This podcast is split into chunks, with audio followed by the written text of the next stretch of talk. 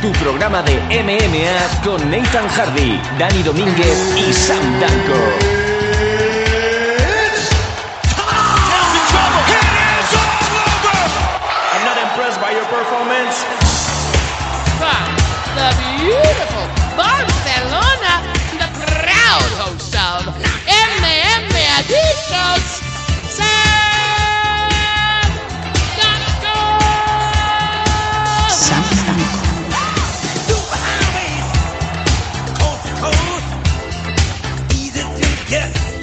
Hola, ¿qué tal amigos MM Adictos todos? Una semana más estamos aquí en el programa que te trae desde hace más de 7 años toda la información, todas las novedades, absolutamente todo del mundo MMA, no solamente de aquí, también de fuera. Mi nombre es Sam Danko y tengo el placer de traeros una semana más MM Adictos. Y, para buena cuenta de ello, como siempre, Nathan Hardy desde el sur, ¿qué tal como estamos? Muy buenas, Sam. Pues aquí estamos, ¿no? Eh, la semana pasada no grabamos, la anterior teníamos problemas técnicos, esta vez también tenemos problemas técnicos que vamos a ver cómo vamos a ir solventando a lo largo de, la sesión. Esperemos que esté todo bien. Y muchas cositas ¿no? que tenemos ahora en la primera parte, nos da alguna que otra noticia así interesante, también buenas para las MMA españolas y sobre todo femeninas, que no se suelen hablar demasiado. Y en la segunda parte del programa pues tendremos el análisis de UFC Fight Night 104 que ocurrió ayer, el, sábado, mejor dicho, dependiendo de cuando escuchéis este programa. Y tendremos ahí a Dani comentándonos todo lo que ha pasado ¿no? con ese Korean Zombie contra Denis Bermúdez. Ahí estará todo. Aparte también, hoy vamos a dar el nombre del ganador. El ganador del sorteo que se va a llevar una suscripción de un año entero a la Dragons Magazine, cortesía de Dragons, cortesía de Nacho Serapio. Pero esto será después en el bloque de noticias aquí en MM Adictos.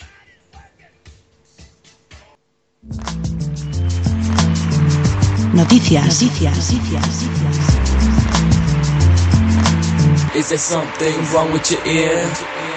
Y la primera de las noticias, Nathan, eh, tiene nombre propio, pero además nombre español. Y es que Vanessa Rico ha sido designada para pelear en Combate Américas el próximo 16 de febrero.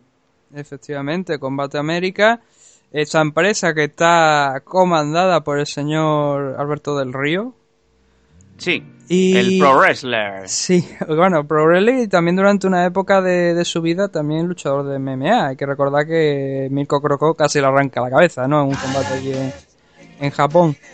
Eh, volviendo a lo importante, que es la, la pelea de Vanessa Rico, que se va a enfrentar a Kira Batara. Ahora vamos a hablar un poquito también de, de ambas. No es la primera pelea de Vanessa Rico a nivel internacional, ya ha tenido varias. Eh, bueno, también hay que presentarla, ¿no? Un poquito. Pues Vanessa Rico Fernández, el nombre completo, es ocho veces campeona de española, de, judo, y también de, de de freestyle wrestling. Eh, o sea que tiene un, un palmarés bastante amplio. Eh, sí que es verdad que en MMA solo lleva cuatro combates, dos victorias y dos derrotas. Eh, pero como te digo, ya ha peleado internacionalmente y, tiene, tiene experiencia sobre, como te digo, pues, a lo largo del mundo. Que siempre hablamos de, por ejemplo, de los luchadores japoneses que van a Estados Unidos y luego pierden. Pues Vanessa Rico ya tiene ya ha competido en, por fuera de, España y, algunas veces, bueno, unos buenos resultados, otros no, pero bueno, ya tiene experiencia. Enfrente, como te digo, Kira Batara, que eh, su último combate fue contra Kanako Murata en Rising el año pasado, con lo cual habla muy bien de, ella.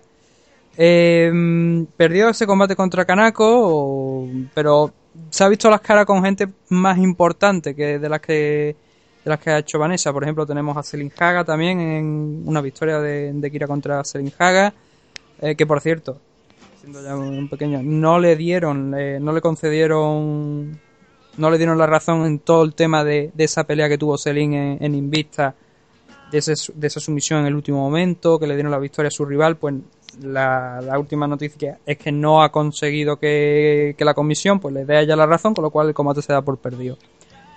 Eh, pero volviendo a Kira, también se ha enfrentado a Nidali Rivera, que también eh, tiene un, buen nombre, y, como último combate, pues siempre eso, ¿no? Lo de Kanako Murata, que fue una derrota. Ella ya ha competido varias veces en Combate América, eh, así que es una luchadora muy valorada dentro de la compañía. De hecho, todos sus combates se cuen- dentro de la empresa se cuentan por victoria. Y rival dura, la verdad, para, para Vanessa, pero oye, hay que salir ahí, hay que llegar allí, hay que pelear. Que ya es una gran noticia, ¿no? Que, que, que Vanessa pues, consiga ese combate, eh, esa pelea allí en Combate América.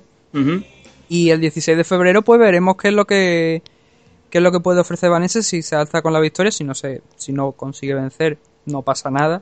Ujú. Entonces es llegar allí y presentar un- una buena actuación.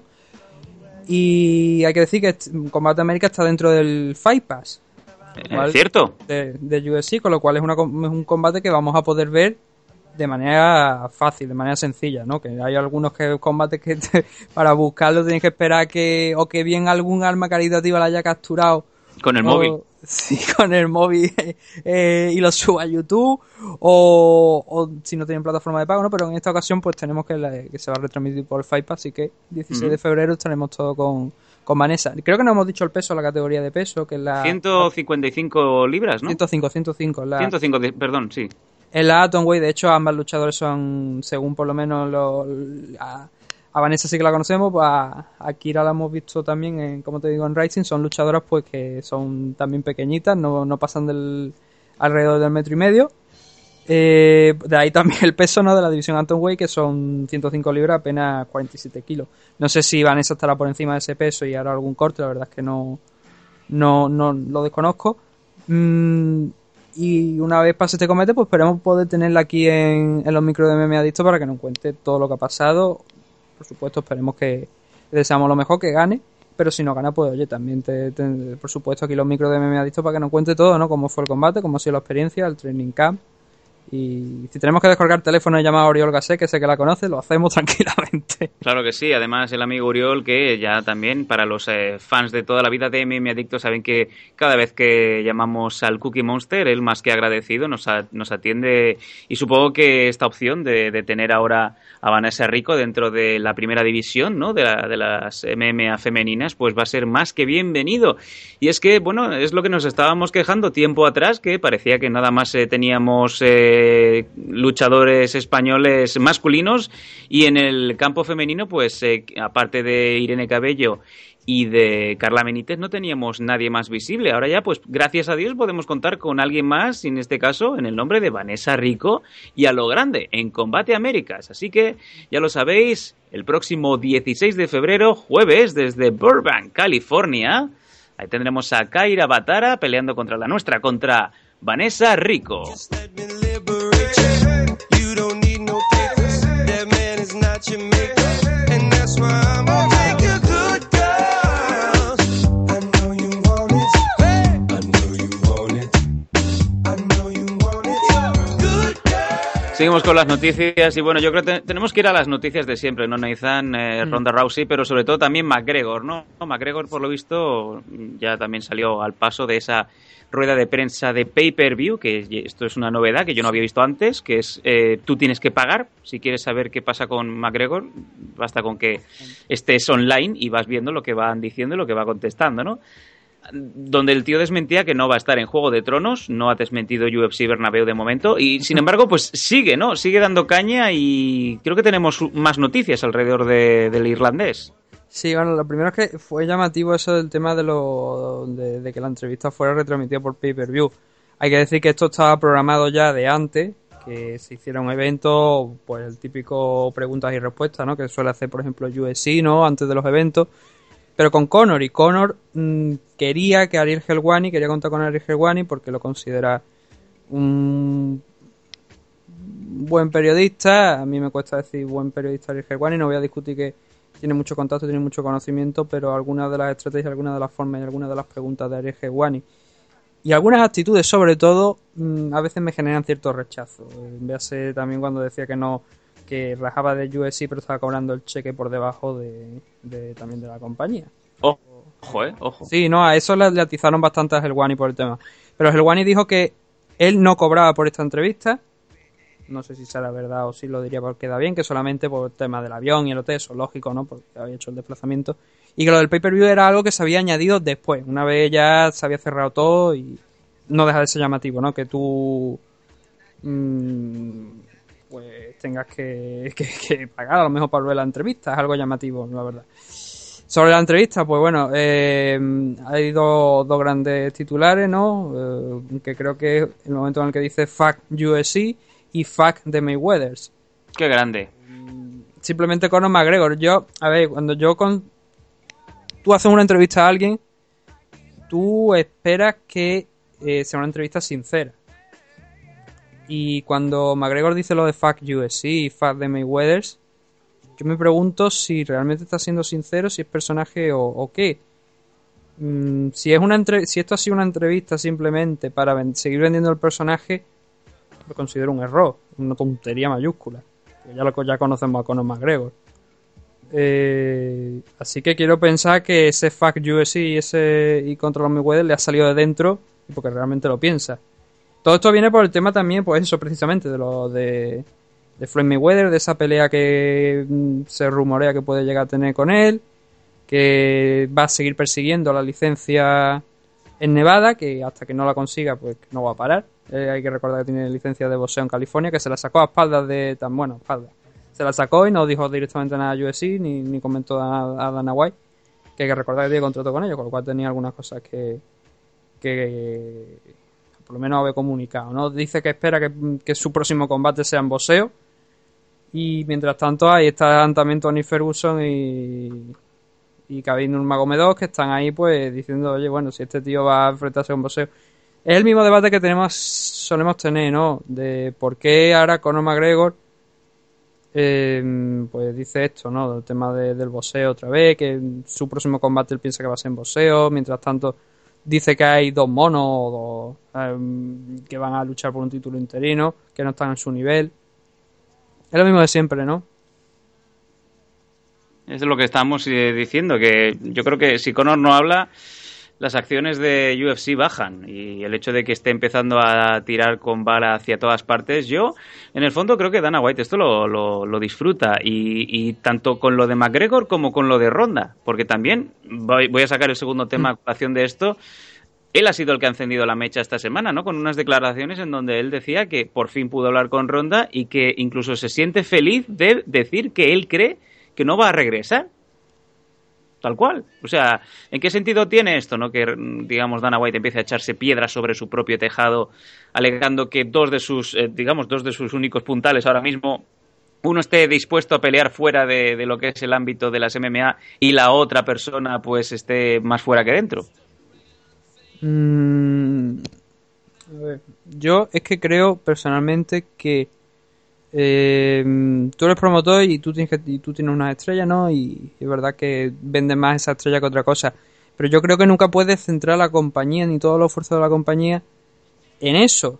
Y el ejemplo lo tuvimos muy recientemente cuando con, con el Amanda Nunes contra Ronda Rousey. La cantidad de prensa que se le dedicó a Amanda Nunes fue mm, prácticamente la que la de los periodistas, no por parte de USC, que no, no hicieron muchas promos con ella, por no decir casi ninguna.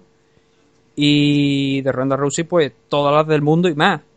Eh, ¿Qué pasó? Que al final eh, Amanda Nunes ganó, como sabe la gente, y, y Dana White dijo, y pone, ayer no sabían quién era esta mujer, hoy sí saben quién es, claro, él habla para un público que desconoce, ¿no? Ahora la gente dirá, ah, Amanda Nunes ha ganado a Ronda Rousey, ¿no?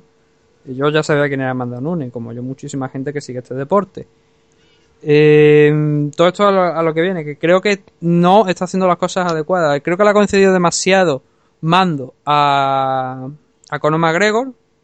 Ahora habla de, de Ronda Rousey, pero a Conor McGregor creo que le han dado demasiada manga ancha y ahora se le está volviendo en su contra. Y lo vimos desde el mismo momento en el que dijo que quería las acciones. Ya, pero parece como que al final se las van a tener que acabar dando, ¿no? Sí, si lo quieren ver, van a tener que acabar dándole, pero yo creo que es por eso, porque le han dado todo lo que ha querido y más. Y tú hay momentos en los que tienes que decirle a, a- a un luchador, no, esto no, lo- esto no te lo puedo dar. Ponte como tú quieras, pero esto no te lo puedo dar. Y si quieres montarte una propia empresa y gestionarla tú y ponerte tú a promover tus propios combates, adelante.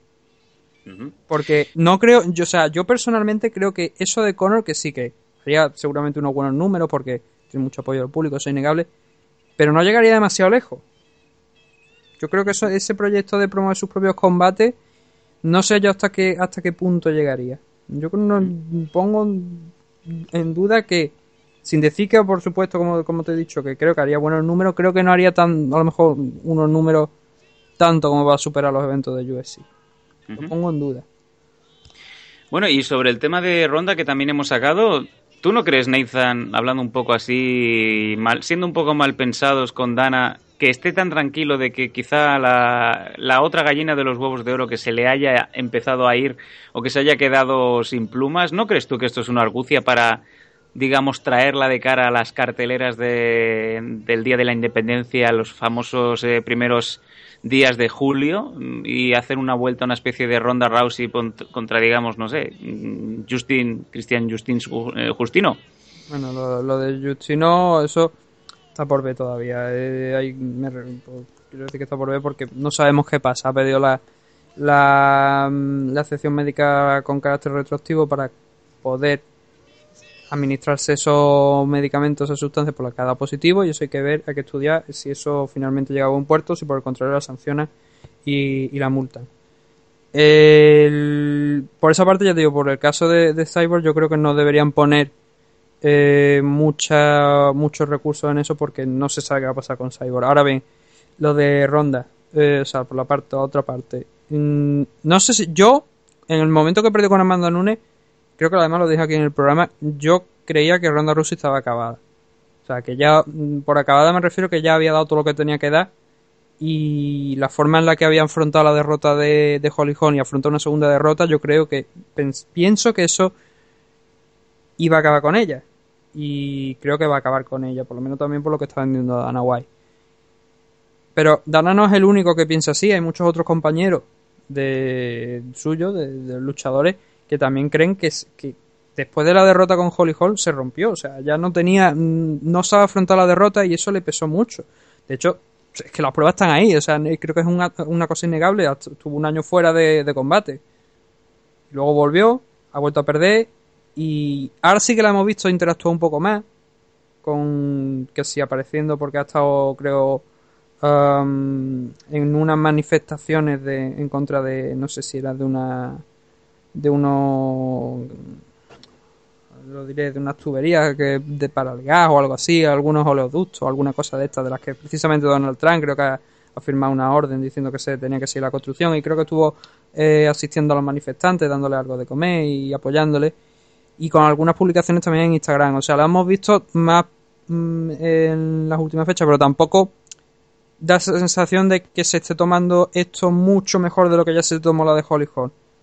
Sí, Entonces sí, sí, creo- sí, sí. Entonces yo creo que, yo estoy como Dana White, yo creo que su carrera mm, ha hecho lo que tenía que hacer y ahora se puede, lo que pasa es que esta segunda derrota contra contra Amanda Nunes yo creo que le, le hace más daño no por que sí ha perdido ya ahora otra derrota nueva.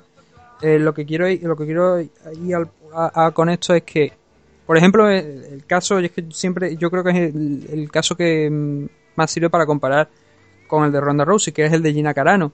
Gina. Carano perdió esa pelea con Cyborg y se, re- se retiró. No más que retirarse porque yo creo que nunca se retiró oficialmente nunca la hemos vuelto a ver pelear. Eh, pero sin embargo sí que la hemos visto haciendo cine pero lo, eh, el- lo comparo con el caso de Ronda Rousey porque Gina tuvo una, una derrota y siguió haciendo películas. Ahora mismo no sé lo que, ahora mismo creo que, no sé si está casado, pero tiene un novio o algo así, no sé lo que, de lo que es el futuro de Gina.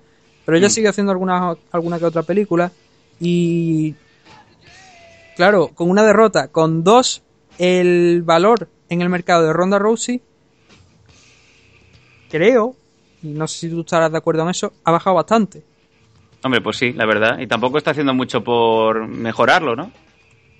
mm, opciones, como también ha dicho el propio McGregor, que ha descartado, no ha descartado que no vaya a estar, por ejemplo, en, en, en una WrestleMania, el mayor evento de, bueno, perdón, WrestleMania no, Fiestamania, en el mayor evento del Pro Wrestling americano. Más que la hagas con Menia.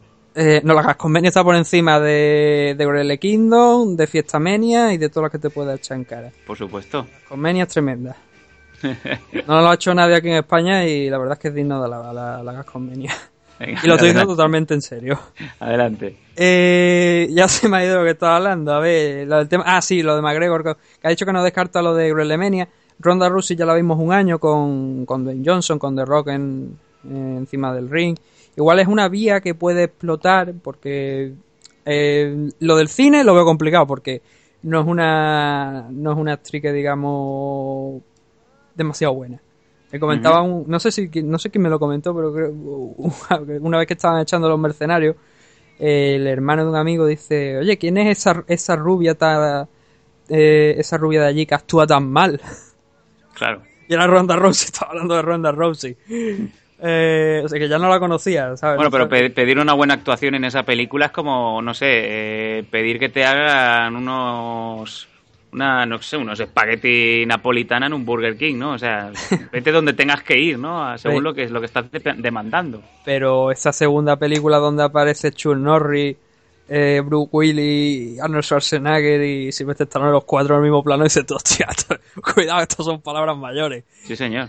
Eh, el caso es que Ronda Rousey como actriz no creo que tenga mucho futuro ya, pero si puede aprovechar esa parte eh, del tema del pro wrestling, a pesar que bueno que ya tendríamos que preguntar a la WWE si todo esto como he hablado de, de ese valor de mercado, si le sigue interesando Ronda Rousey, que si realmente te ponen a Conor McGregor y a Ronda Rousey, supongo que se quedarán con Conor, suponiendo que solo puedan elegir uno. Eh, pues igual también es complicado, pero yo creo que esa vía del pro wrestling igual interesaría a ella, teniendo en cuenta que, por ejemplo, Shayna Baszler, eh, amiga suya, está haciendo pro wrestling. De hecho, le va bastante bien porque ahora mismo está en Japón, en la compañía Stardom. Sí, estaba haciéndose campeonatos de tirarse yufas con Chris Wolf. Eh, Pero no solo eso, sino que también ha aprovechado y va a tener un combate en The Jewel. Eh, creo que además que es este mes.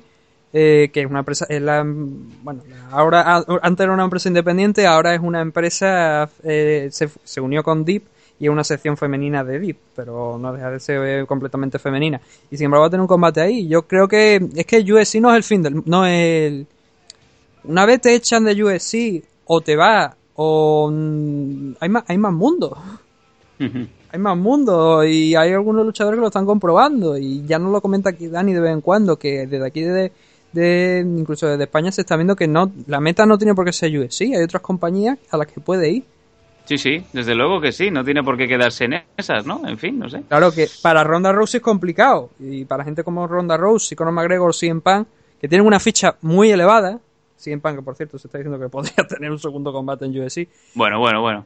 Pues es eso, ¿no? Yo creo que las cifras de, de los contratos que manejan Ronda Rousey con McGregor es demasiado elevado a lo mejor para ir a otra empresa. Pero, no sé, a ver, obviamente Ronda Rousey seguiría peleando en UFC si tu- tuviera que pelear. No creo que Dana White vaya a poner problemas. Pero todo esto venía por la parte de esa, o sea, que, que se pueden hacer otras cosas también fuera de UFC. Shayna Baszler lo está probando. Matt Riddle, por ejemplo, también era peleador de MMA y se ha pasado también al Pro Wrestling. Y coño, que el máximo exponente que es Kazushi Sakuraba, ¿no? Cierto, cierto. O sea que mm, se puede hacer el camino hacia MMA y se puede hacer el camino inverso también. Ronda Rousey yo creo pues que podría ser una opción que, que aceptara meterse en tema de pro wrestling y seguramente sería bien recibido por mucha parte del público. Bueno, veremos a ver qué es lo que va a ser de Ronda Rousey. Desde luego ahora necesita, según según el señor Dana White, no necesita el dinero, pero tendrá que seguir en activo de alguna manera, ¿no?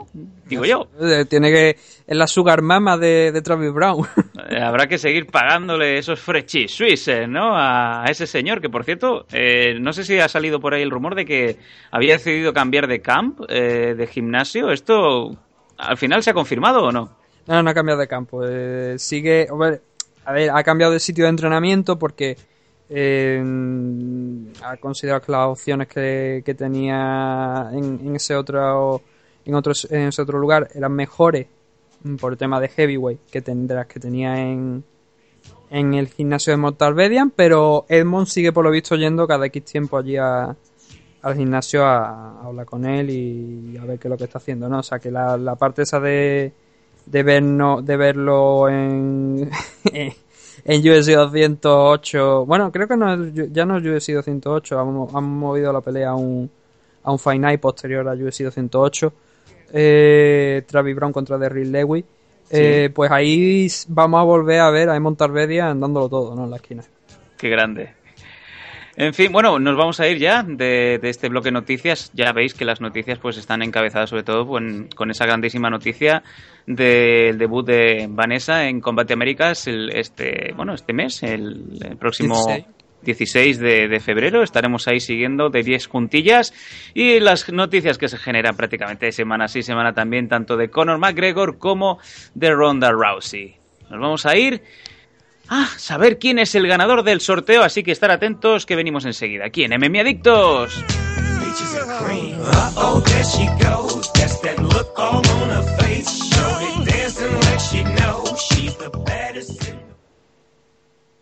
Ya nos conoces, ya nos disfrutas. Ahora es hora de interactuar con nosotros. Oh my god, what the fuck? What the fuck, fuck, fuck, fuck? Síguenos en Twitter en arroba losdanco, también en facebook.com barra losdanco o contacta con nosotros en el correo losdanco arroba hotmail.com. Estáis muy enfermos, oyentes de los Dan. Me está poniendo la perra esta, vamos, que le iba a susurrar en el oído, vamos, te iba a pegar una follada ahora mismo mía, que te ibas a acordar toda tu puta vida. Nadie te ha Los Danco, humor fino, corto fino que te pone a soñar. Vamos, te voy a dar el bajón. Háblame de tu nuevo libro.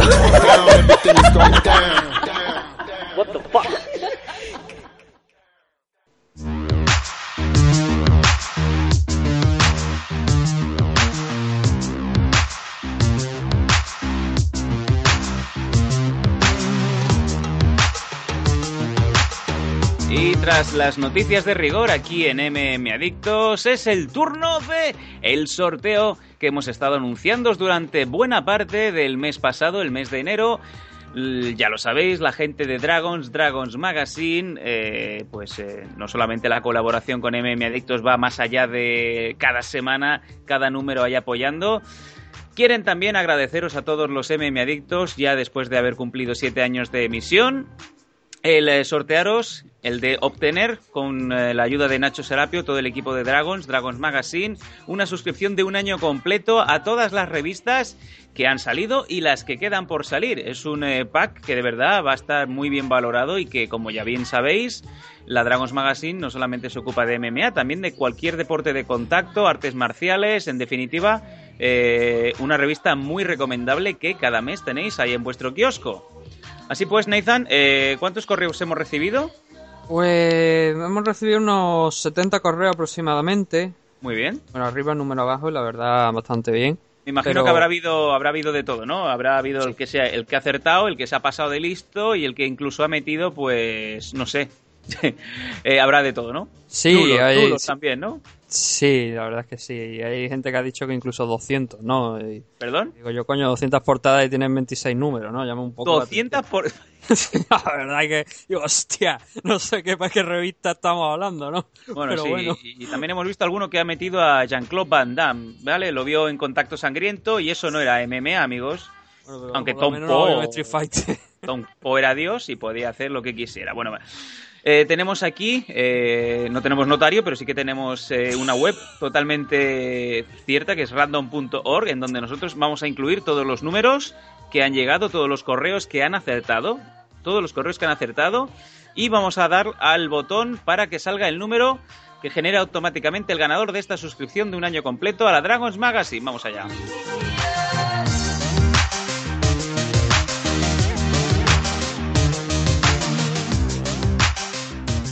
Así pues, el ganador es el número 19, Nathan.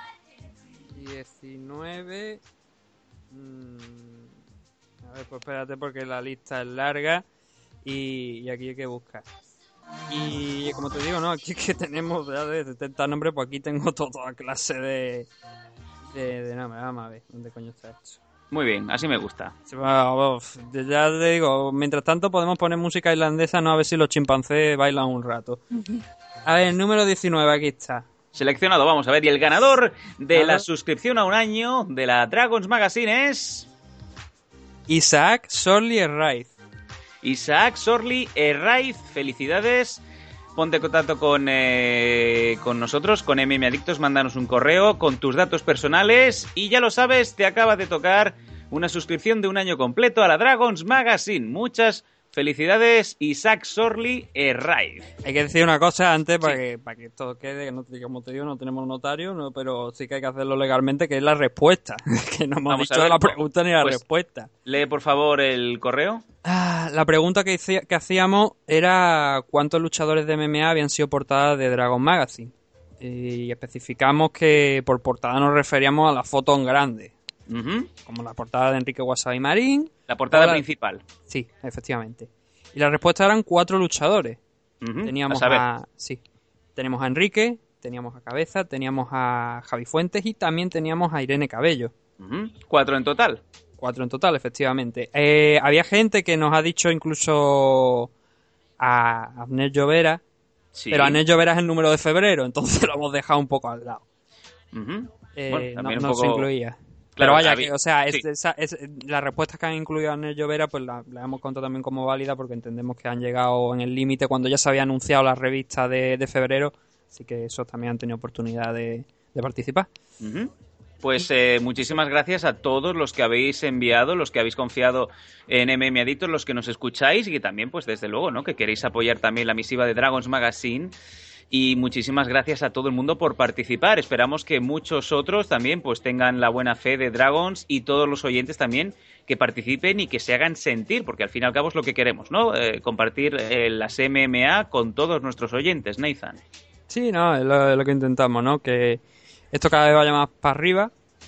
Y, pero igual que también intentamos para arriba, pues también agradecemos a esa gente que colabora con nosotros y recordamos que ellos también pues son necesarios, ¿no? Porque mm, si queremos llegar a más gente y queremos levantar esto, pues necesitamos también alguien que también nos dé un pequeño empujoncito como nosotros también se los damos a ellos, ¿no? Desde luego que sí. intercambio equivalente que se solía de- decir, ¿no? Eh, pero eso. Luego te. Bueno, no, no que me voy a calentar y. Y empezamos, que debo, estamos sí, de celebración, no vayamos a Sí. cagarla ahora. Sí. Eh, pues muchas gracias una vez más, Dragos Magazine, Nacho Serapio de Boss. Así que, bueno, cualquiera que también quiera colaborar con eh, la causa, mmadictos.gmail.com y yo creo que ya todo este pescadete vendido, noticias, el sorteo ya ha sido celebrado, nos vamos a ir al corte publicitario y va a volver Nathan con Dani Domínguez para hacer ese análisis de ese Fight Night en donde peleaban mucha gente, el Korean Zombie, Bermúdez, eh, Alexa Grasso, Alexa Grasso contra Félix Herrick y muchas, muchas más. Ahora volvemos aquí en MM Adictos.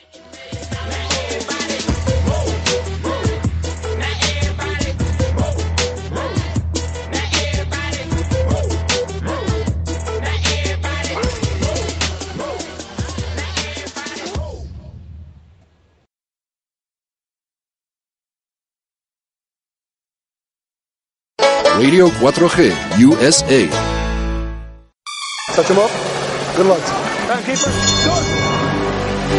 ¿Te gustan las NMA? En NM Adictos te escuchamos.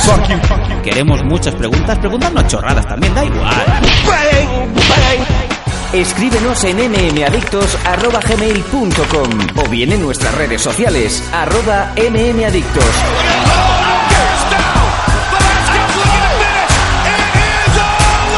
NM Adictos, tu pregunta y nosotros sacaremos el Conor McGregor que llevas dentro. ¡Te esperamos!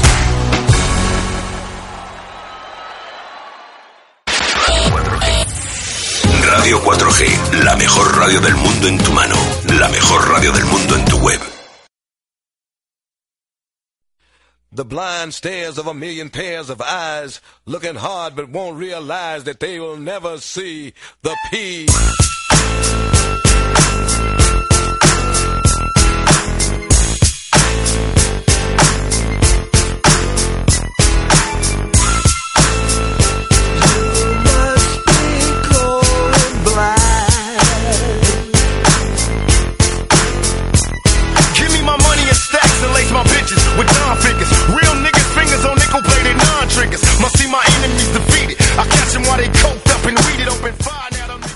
ya estamos de regreso en MM Adicto 168. eh, ahora en esta segunda parte, como estáis viendo, pues tomo yo el mando del programa y vamos a comentar eh, Fight Night 104. Antes de, meternos con el evento, eh, hay que recordar la vía de contacto donde podéis encontrarnos en Twitter podéis encontrarnos en Meme Adictos. Facebook podéis encontrarnos en la página de Meme Adictos. Importante, el grupo se ha cerrado, con lo cual nos hemos todo se va a trasladar a la página y todas la- las publicaciones, sorteos, mm, publicaciones para que nos mandéis preguntas para entrevistas se van a publicar en la página. Así que solamente tenéis que buscar en Facebook MM Adicto y la página os va a salir. También podéis enviarnos correos a, a mmadicto.gmail.com y en plataformas de audio podéis encontrarnos en iBox, en iTunes, en Spreaker y otras tantas. Y en radio también podéis encontrarnos en Radio 4G, La Pelota FM. Ay, no, que esa murió ya, nos la cargamos, una de tonta. Eh, tu cadena radio y otras tantas. Lo importante es que siempre, pues simplemente que pongáis MM Adicto en Google y ahí os saldremos en alguna de las plataformas. No, no tiene mucha pérdida.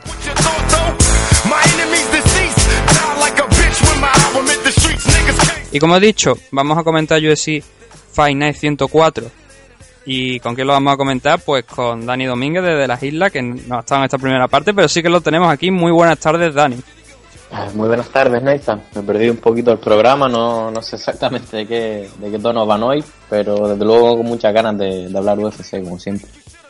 Y además con, con cosas interesantes, con un regreso muy importante, que era el regreso de- del Korean Zombie, ya después de esos dos años que ha estado de servicio militar en, en Corea del Sur. Sí, sin duda, sin duda. La verdad que sí, un regreso bastante esperado por los fans y que no ha decepcionado para nada. Y también algunas peleas en la división femenina, principalmente en el peso paja, en la división strawweight, que nos han dejado un poco, quizás algo descolocado, ¿no? Que esperábamos más.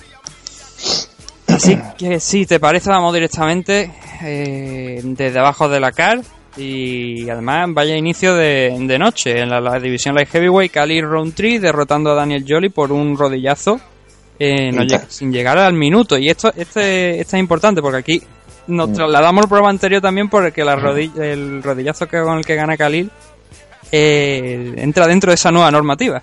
Sí, está en la línea de si, de si, de si es legal o no, pero ahora ahora te digo por qué no, no entra exactamente en la nueva regla, ¿no? En primer lugar, rodilla monstruosa por, por parte de, de Round 3, ¿no? Que lo vimos en, el último fight, en el programa en su momento.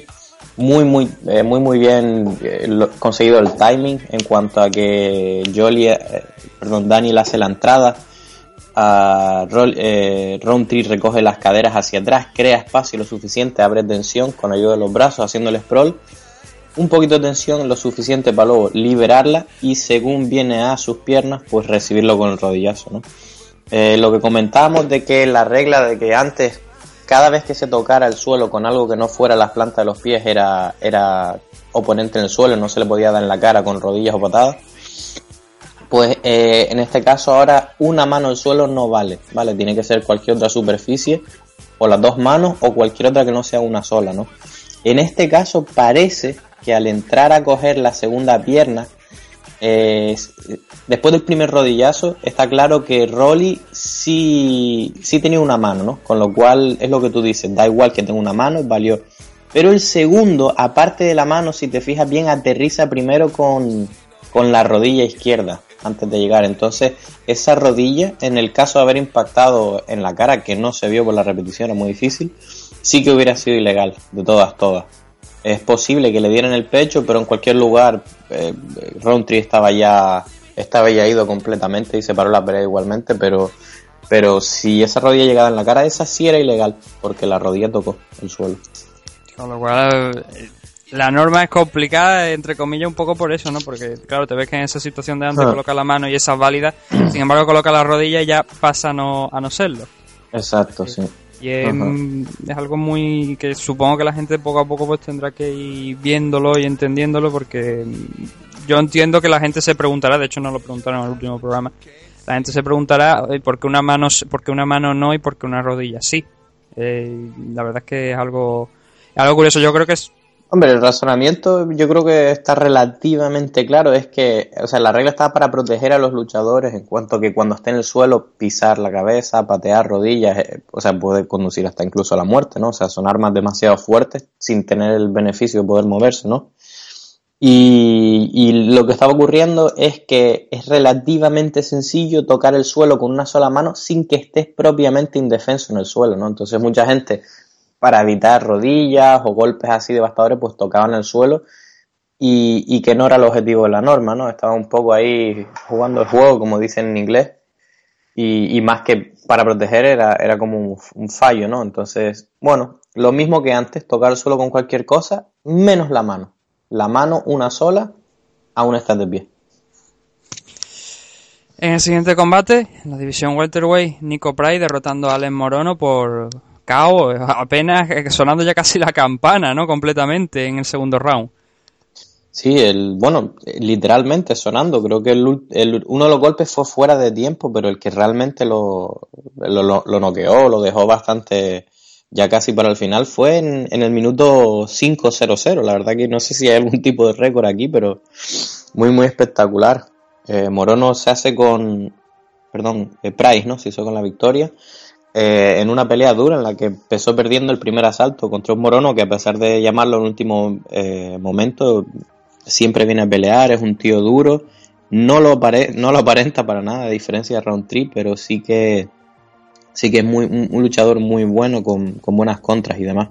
De hecho, tiene aquí, por resaltar, un tiene una esquiva de patada frontal y que contra con un puñetazo giratorio, o sea, se va al exterior de la pierna, hace un puñetazo giratorio, le da en la barbilla y según se recompone tira un gancho con la mano adelantada. O sea, un combo poco menos que del Tekken, ¿no?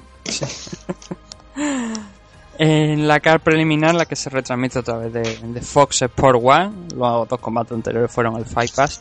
En la división, en teoría iba a ser un- en la división Strikeway, lo que pasa que Bear Rowling no dio el peso, estuvo un poco por encima.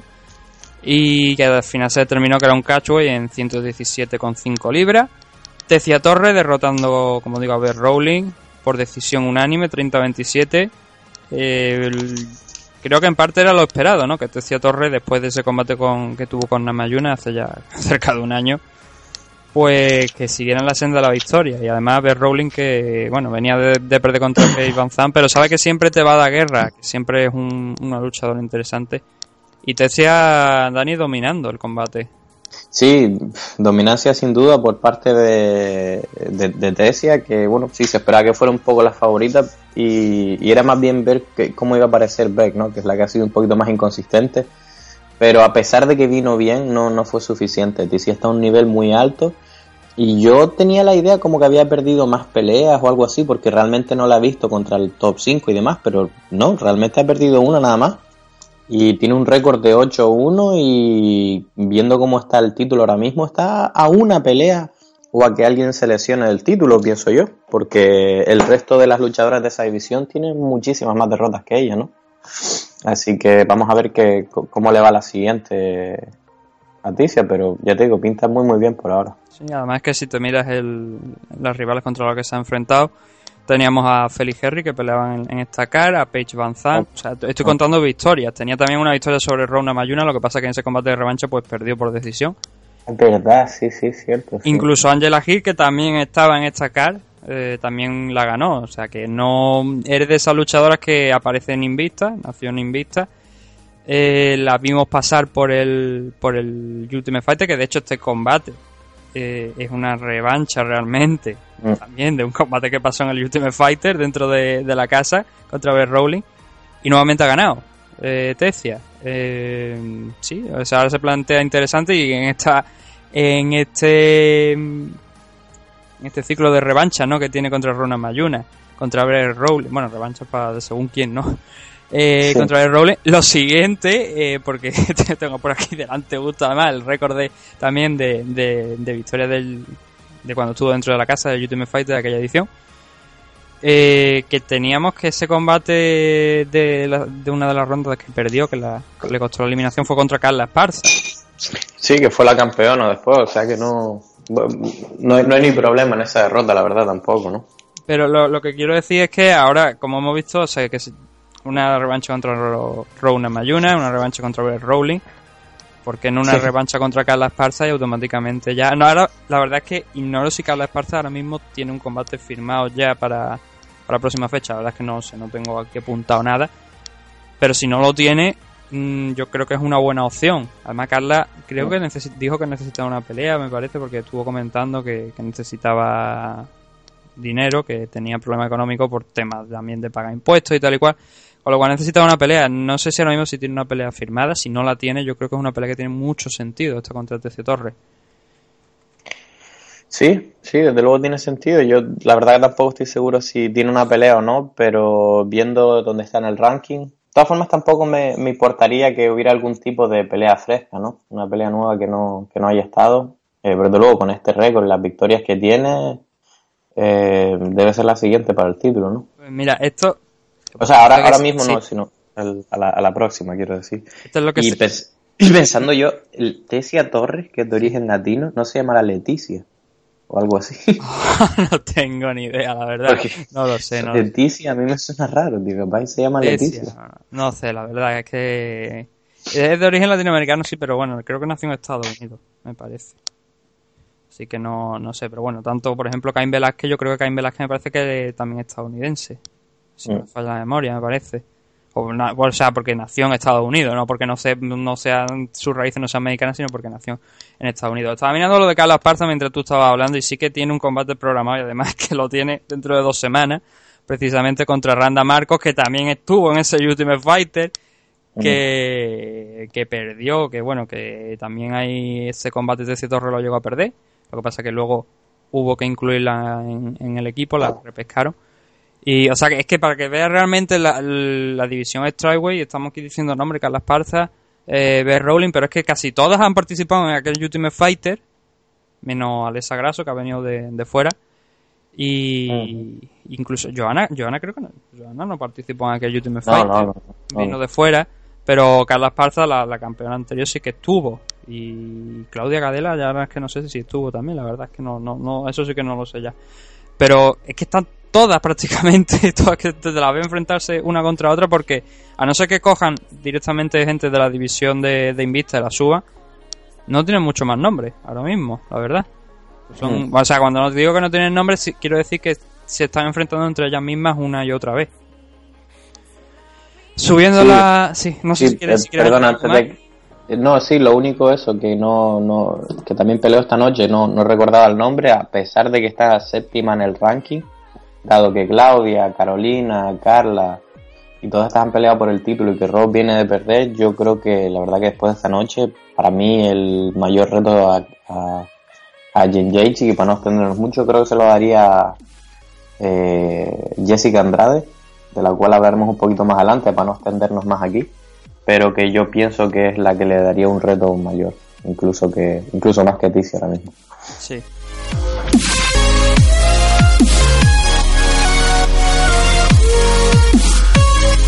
Eh, en la división Bantamweight teníamos a Ricardo Ramos derrotando a Michinori Tanaka, un doble 29-28 y un 30-27. Mm, sí, bueno, es una de estas peleas en las que normalmente odiamos cuando se da la decisión a la persona que a pesar de que caminaba para atrás marcó un poco más. En el tercero, ¿no? Que se podía haber dicho que fueran dos empatados uno a uno y después en el tercero, pero me gustó la decisión de los eh, de los jueces en este caso, ¿no? Que premiaron la agresividad de Ramos y que y que sencillamente intentó acabar la pelea y que se esforzó muchísimo en esos dos primeros asaltos, ¿no? Una decisión muy correcta, en mi opinión. En la división Featherweight, Chad Skelly derrotando a Chris Bruce Matcher por sumisión Rear Naked Choke en el segundo asalto. Esta, este, este, mira, te puedo ayudar a pronunciarla yo, que tuve unas novias alemanas. Bueno, tengo unas novias. Gruetze Maja, creo que es algo así. Eh, yo, yo te he escuchado pronunciar el apellido de Joana. Nosotros tenemos la costumbre de decir Joana la polaca o Joana seca. porque no, Champion. no- no somos capaces de pronunciar el apellido, la verdad. no, pero esta tuve que mandar un mensaje y todo a preguntar, oye, ¿cómo se pronuncia esto, no? Pues sí, esta pelea, guau, Kelly, genial, me encanta, la verdad. Quizás a lo mejor me dicen los Jeff favoritos y no me viene sobre la al momento, ¿no? El nombre de él, pero la verdad que me encanta verlo luchar. que eh, la verdad que es un lujo verlo luchar. Eh, pelea en, en peso welter, 77 kilos, pero no, se mueve como un 66. Muy, muy, muy buen grappling. Eh, y ahora encima también un golpeo excelente, ¿no? Para la el- finalización por Mataleón, el segundo asalto, me parece, ¿no? Sí, Muy sí. buena pelea. Y ya cerrando la car preliminar de, de Fox Sport One, teníamos la división Heavyweight a Curtis Blady derrotando por, a Adam Minstead por una lesión en, en la rodilla de, de Adam, lo que no le gusta ver a la gente, pero bueno, por desgracia estas cosas a veces pasan. En apenas un minuto del segundo round, el primer minuto del segundo round. Sí, fue una lástima y fue pronto el segundo porque la lesión primera ocurrió en, eh, el primer asalto. Yo, por cómo giró esa rodilla, eh, para mí que se le rompió uno de los cruzados y luego encima al caer peso otra vez, eh, la rodilla se fue, se descolocó de sitio, se deslocó completamente y se ve en el replay. El que ha tenido lesión de rodilla no le recomiendo que lo vea porque es doloroso de ver. Pero, pero eso. Aún así, no, no hay que quitarle nada a Blaze. La verdad que yo pienso que estaba en camino a la victoria igualmente. Eh, pelea muy espectacular primer asalto por las proyecciones. Que bueno, que en pesos ligeros más se, ven más a menudo, ¿no? Pero que, que es espectacular ver a un peso pesado haciéndole un suplex al otro, ¿no? Al más puro estilo WWE. y, y sí, y sí, la verdad, eh, lástima por parte de mi, de mis, perdón, eh, por parte de la lesión, pero que para nada es una, o sea, Blade va, va a recibir eh, lo que él recibiría en una victoria normal porque la dominancia fue completa por su parte incluso antes de la lesión.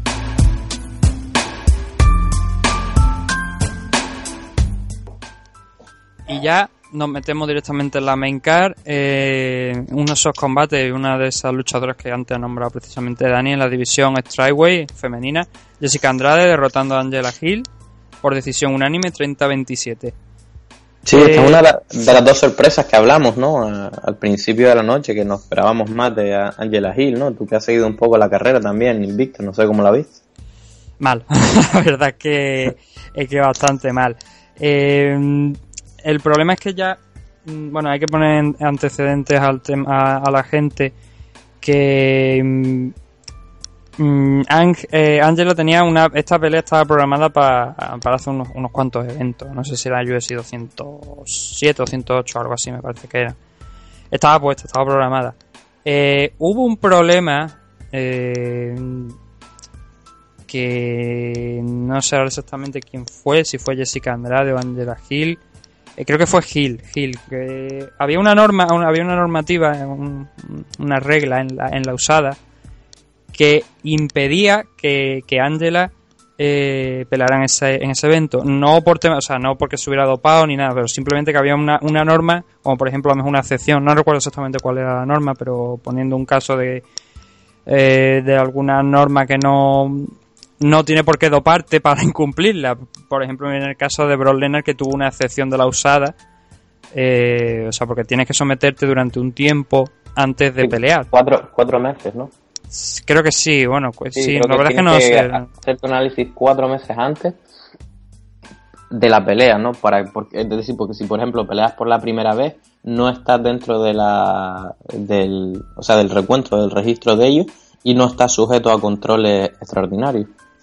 Sí, claro, entonces eh, ahí estuvo el problema, que pues tenía que someterse a hacer esa prueba y no lo no, no, no dio tiempo. Ah, claro. Eh, entonces tuvieron que retirarla. Y se ha podido dar ahora porque simplemente porque ya ha pasado el tiempo, ya ha tenido esas pruebas de eh, necesarias y esa- de esa regla y automáticamente pues ya ha podido pelear nuevamente. Esta, era su, esta es la segunda vez que vuelve a, a UFC. Lo que quería decir es que eh, Angela en Invicta funciona muy bien. De hecho es la campeona Strikeway de, de este peso. El problema es que cuando ha dado ese salto a UFC, cuando ya lo dio, cuando llegó por primera vez, eh, tuvo una victoria, sí que consiguió una victoria, pero luego perdió contra la gente de arriba y estamos hablando precisamente, como decía antes, de Tecia Torre, también contra Roland Mayuna y ahora ha vuelto a perder contra Jessica Andrade. Eh, teniendo en cuenta que la división Strikeway de, de Invicta mm, no se puede decir que ninguna de, de las que hay sean mancas precisamente, sino más bien que todas las top realmente las han trasladado a UFC, eh, igual no tiene tanto nivel como realmente parece que tiene. Por lo menos por ese, por ese récord, esa, esa victoria y esa racha en Invicta y sin teniendo Sí, el- sí desde luego se puede hacer un argumento en ese lado, ¿no? Pero es difícil también hacer MMA, o sea, hacer matemáticas en MMA, ¿no? Mm. Es cierto que si había un, o sea, un emparejamiento difícil para, para Ángela era, era Andrade. Sí, también. Y precisamente es porque, por el suelo que tenía, porque aunque no hemos visto el suelo de Andrade, simplemente la amenaza del suelo hace que tú pues ya no quieras ir tan agresivamente para evitar que te tiren y demás. Entonces es cierto que era, era un mal emparejamiento, ¿no? Desde luego el argumento se, se podría hacer en cierta medida en cuanto a que, que sí, es decir, la campeona de un lado pues no pasó de, de la top 7 y demás. Pero bueno, también eh, es cierto que la verdad que es una pelea dura, Andrade es una pelea para es muy muy dura para todo el mundo. Entonces habrá que ver cómo vuelve en la segunda es en la segunda pelea en UFC, pero tampoco hay que quitar eh, la quijada que tiene, la durabilidad y la cantidad de golpes que, que se llevó y que en ningún momento se vio ni la más mínima intención de abandonar en esa pelea. Con lo cual ahí demuestra un poco la madera de campeona, ¿no? Sí, no, totalmente. Y, de acuerdo. sí, desde luego. Y una cosa que quizás podemos hablar un poquito más al final, que creo que le pasó tanto a Gil como a Andrade, eh, que yo creo que tiene que ver con... Porque si te fijas, más que decir, bueno, eh, todo lo que hizo eh, no le salió, la otra fue superior en todo, siempre la tal, me dio la impresión de que tanto una como otra esperaban algo completamente diferente de la rival, muy muy diferente, es decir, porque tanto que Hirring fuera a su grappling y que Andrade hiciera lo mismo, que probablemente pasaron una gran parte de quizás de, de su campamento de entrenamiento, pues contrando esas entradas, penalizando cuando ibas a las piernas, como que esperaban una pelea muy diferente. Y lo digo porque las dos, cuando tú mires esa pelea, parece que nunca entraron en la pelea. Como cuando vas a, a- a entrenar o vas a pelear y no has calentado y estás frío. ¿Sabes lo que te quiero decir? Me, yo las vi como que nunca estuvieron en la pelea. No, no vi que pues, pues, es técnicamente superior, ¿no? Andrade le metió la presión, en casi ningún momento pudo era ya avanzar y casi siempre estuvo defensa, defensa, defensa contral. Y lo mismo eh, con, con Craso, que veremos más adelante que a pesar de tener un buen golpeo, se olvidaron de que Herring también tenía uno y sorprendió completamente simplemente yendo por el, por el golpeo, ¿no? Quizás es un aspecto a, a, a mirar, ¿no? En ese aspecto. Mm, Yo, eh, aparte de también por la parte esta de que- lo que tú has comentado, ¿no? A lo mejor de que prepararon el, eh, toda la pelea basándose en lo que se había demostrado en los puntos fuertes de, de Jessica. Creo que también eso es una jugada maestra también del, por parte de- del otro can, de decir, no, a ver, si está esperando esto, vamos a cambiar totalmente la estrategia sí. y vamos a explotar de alguna manera pues lo que ellos no se esperan que, que hagan. También hay una cosa que lo noto mucho eh, en USC, eh, bueno, en UFC, en territorio americano, en Japón no se nota tanto, pero hay a veces mucho miedo a perder.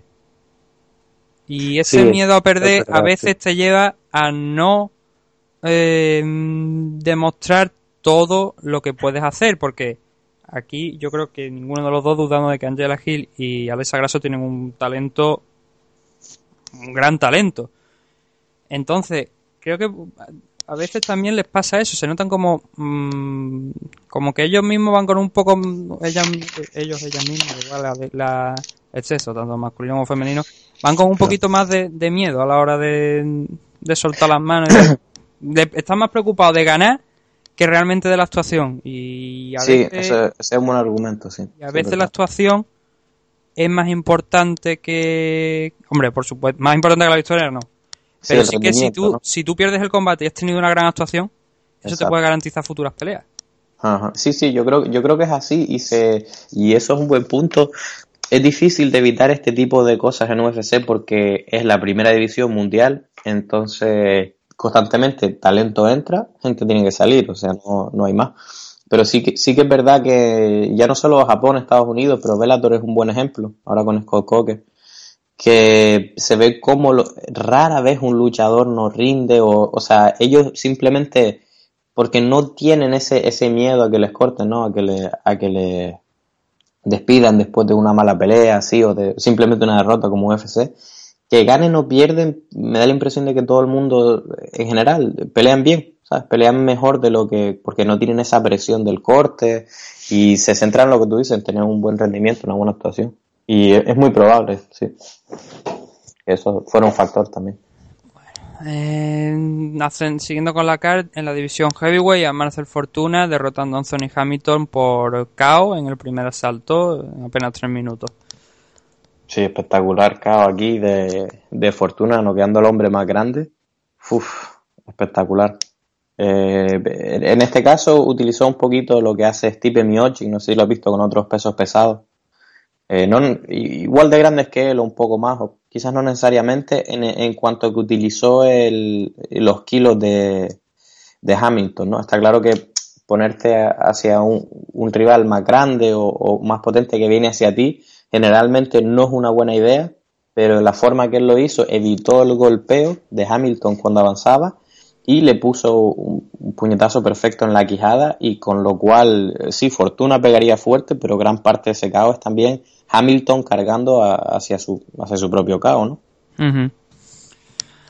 Ah, En la división Light Heavyweight, a Volkan Oezdemir derrotando por una decisión dividida, un 2-29-28 y un 28-29, a lo que nosotros solemos decir aquí eh, en este programa, eh, cuando tú jugabas al Pro Evolution Soccer o algún juego de esto que no tenía la licencia, te veía como, por ejemplo, Ronaldinho se llamaba Romaldinho, ¿no? Le cambiaban el nombre, una letra o algunas cosas. Nosotros solemos decir que Obisan Pro, que fue el perdedor del combate de ayer, es la, la marca blanca, la marca de- del Pro Evolution Soccer de Josh Pierre, ¿no? De Josh Pro, Josh Pierre, Obisan Pro. Es un chiste muy malo, la verdad, pero salió hace bastante tiempo, lo, lo- lo dijimos así, ya se nos ha quedado. Y como digo, decisión dividida, 29-28 para Volcan, un doble 29-28, un 28-29 para Visan Pro. Eh, te pregunto a ti, eh, primeramente ante el análisis, ¿te ha parecido justa la decisión o, crees que San Pro era merecedor de la victoria? No, yo pienso que sí, yo pienso que, que ha sido justa por parte de Otemir, desde luego ese primer asalto suyo, en el cual eh, le puso el fuego encima y la, ver- la verdad que empezó genial, a pesar de que lo, lo avisaran con, con poca antelación. Eh, después pienso que fue técnicamente superior. Eh, los dos tuvieron ciertas ocasiones en las que se hicieron daño, pero para mí en esta pelea Otemir fue técnicamente superior, impuso su juego, eh, marcó más o al menos de forma más clara, me pareció a mí. Eh, y pienso que, que sí, que debió ganar esta pelea. El, el asalto final, la, la verdad que vale la pena verlo, ¿no? Porque un, un minuto de tensión, los dos están completamente cansados, eh, tirando y uno tiene la sensación de que el primero que le toque la quijada al otro lo va a noquear. Y fue bastante curioso de ver, pero, pero estoy, estoy de acuerdo con esta decisión.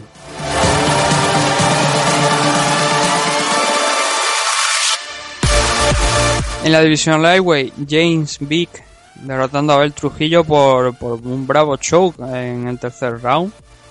Ah, Abel Trujillo que venía en racha, llevaba una buena racha de victoria, la ha visto interrumpida con Jay Vick, que a su vez venga eh, consigue esa venganza de esa derrota que tuvo contra Beneil Darius hace apenas hace cerca de un año aproximadamente y mejora su récord a un 10-1. Mm, ¿Cómo has visto la pelea y sobre todo cómo ves que James Vick ahora con derrotando a Abel Trujillo, dónde ves que puede encajar en la división lightweight? Porque tenemos peleas sí, pero cuando fallen esos, o sea, cuando esos retadores que están ahí pierdan o eh, destronen al campeón o algo, que bueno, que recordar que el campeón ahora mismo es Conor McGregor, que no se sabe muy bien, dio una entrevista hace poco, pero retransmitida por pay-per-view, pero no se sabe muy bien qué es lo que va a hacer. De momento está de baja. Y tenemos a Khabib Nurmagomedov con, contra Tony Ferguson, que va a ser por el, Mm. cinturón de plástico que se lo decía, el interino. Bueno, vamos a liar. Eh, volviendo a. sí. ya, ya- ya- Sí, porque es que la- ya te digo, o sea, encontramos un combate de la división Lightweight y de hecho es el Sí. único combate de la CAR y ahora mismo están pasando... Ahí se está hablando, claro, se habla de esa entrevista de Conor, se habla del tema de lo de, de Tony Ferguson contra Khabib, pero también tenemos que mirar la parte baja porque cuando eso ese, ese temporal que tenemos pase hay que buscar nueva gente. Entonces ahí podría, di- es lo que yo creo, ¿no? Que podrían encajar con gente como Vick. Sí, mira, esta, esta pelea la verdad que me, me impresionó un montón, eh, un montón James Big, eh, también pasó por Ultimate Fighter en su momento.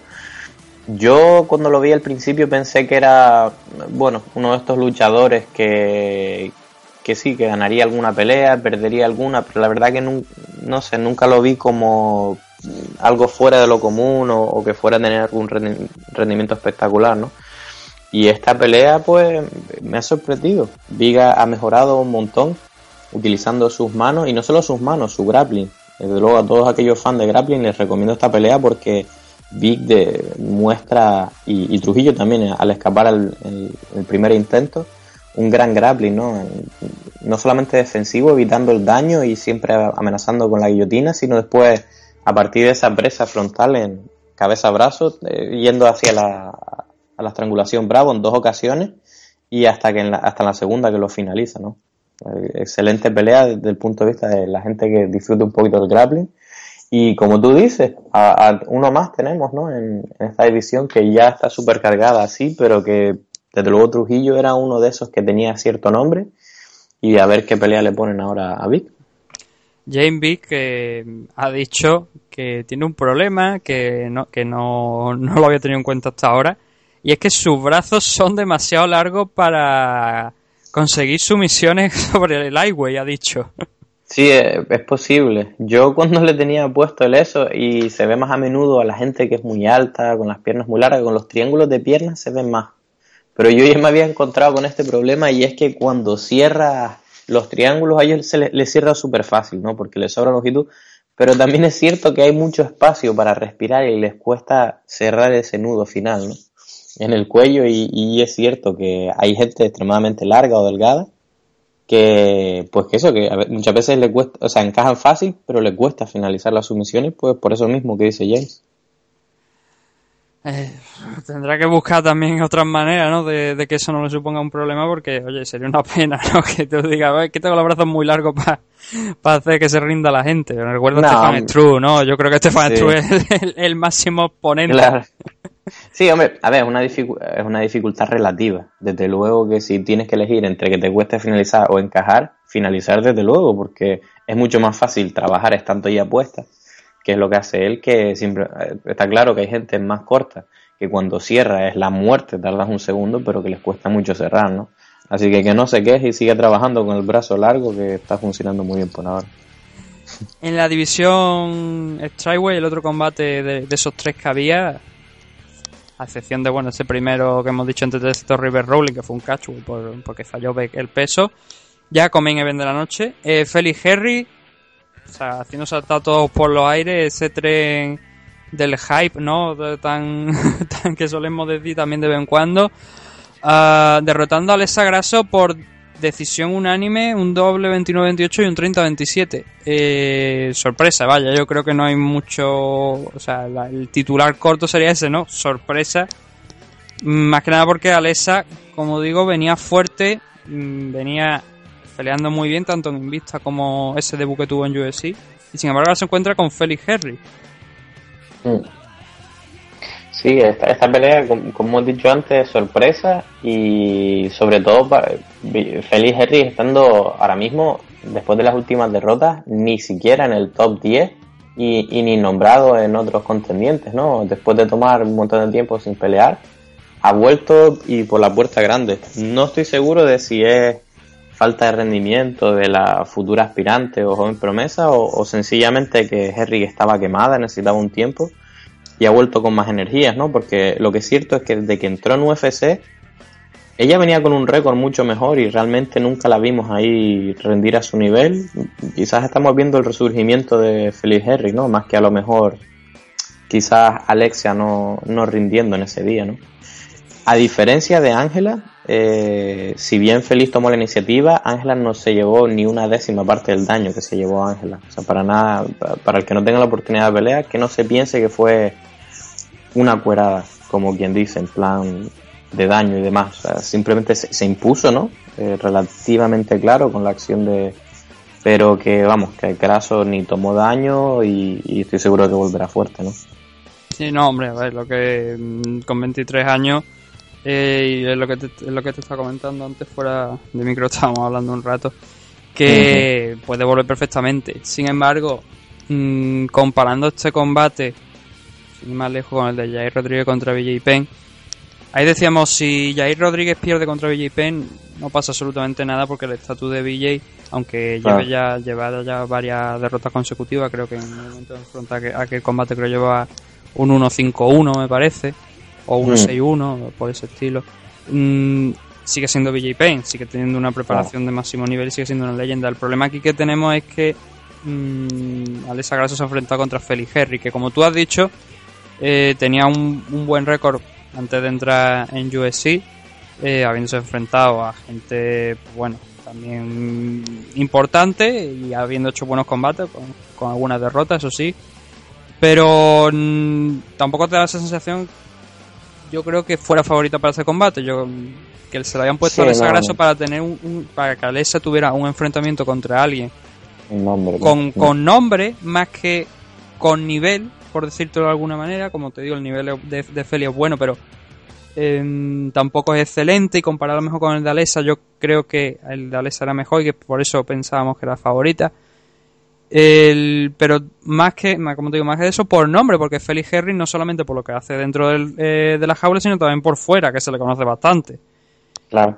Eh, Sí, hombre, entonces yo una creo que victoria, tú- una- sí, no, lo que quiero decir es que una victoria contra Félix Claro. la hubiera puesto muy bien y una derrota, sin embargo, aunque como te digo, no es para cerrar ese cajón de, de bueno, Alexa Grasso ha perdido aquí, ya a lo mejor hasta dentro de 3 o 4 años no la vemos peleando por el título.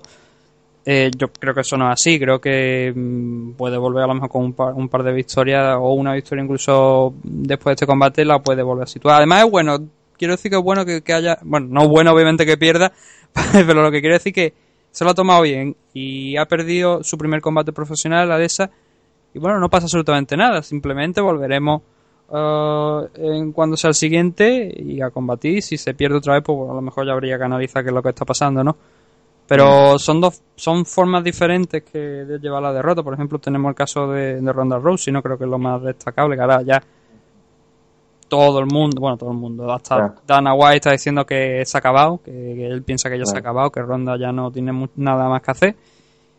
Y muchos compañeros también han coincidido en que no sabe perder, no sabe cómo afrontar la... No es que no sepa perder, sino que no sabe cómo afrontar las derrotas. Y Alexa, por suerte, con 23 años, pues se lo ha tomado muy bien, ¿no? Y ya sabe lo que es perder. Y todo lo que venga al futuro, pues oye, ya más, más experiencia.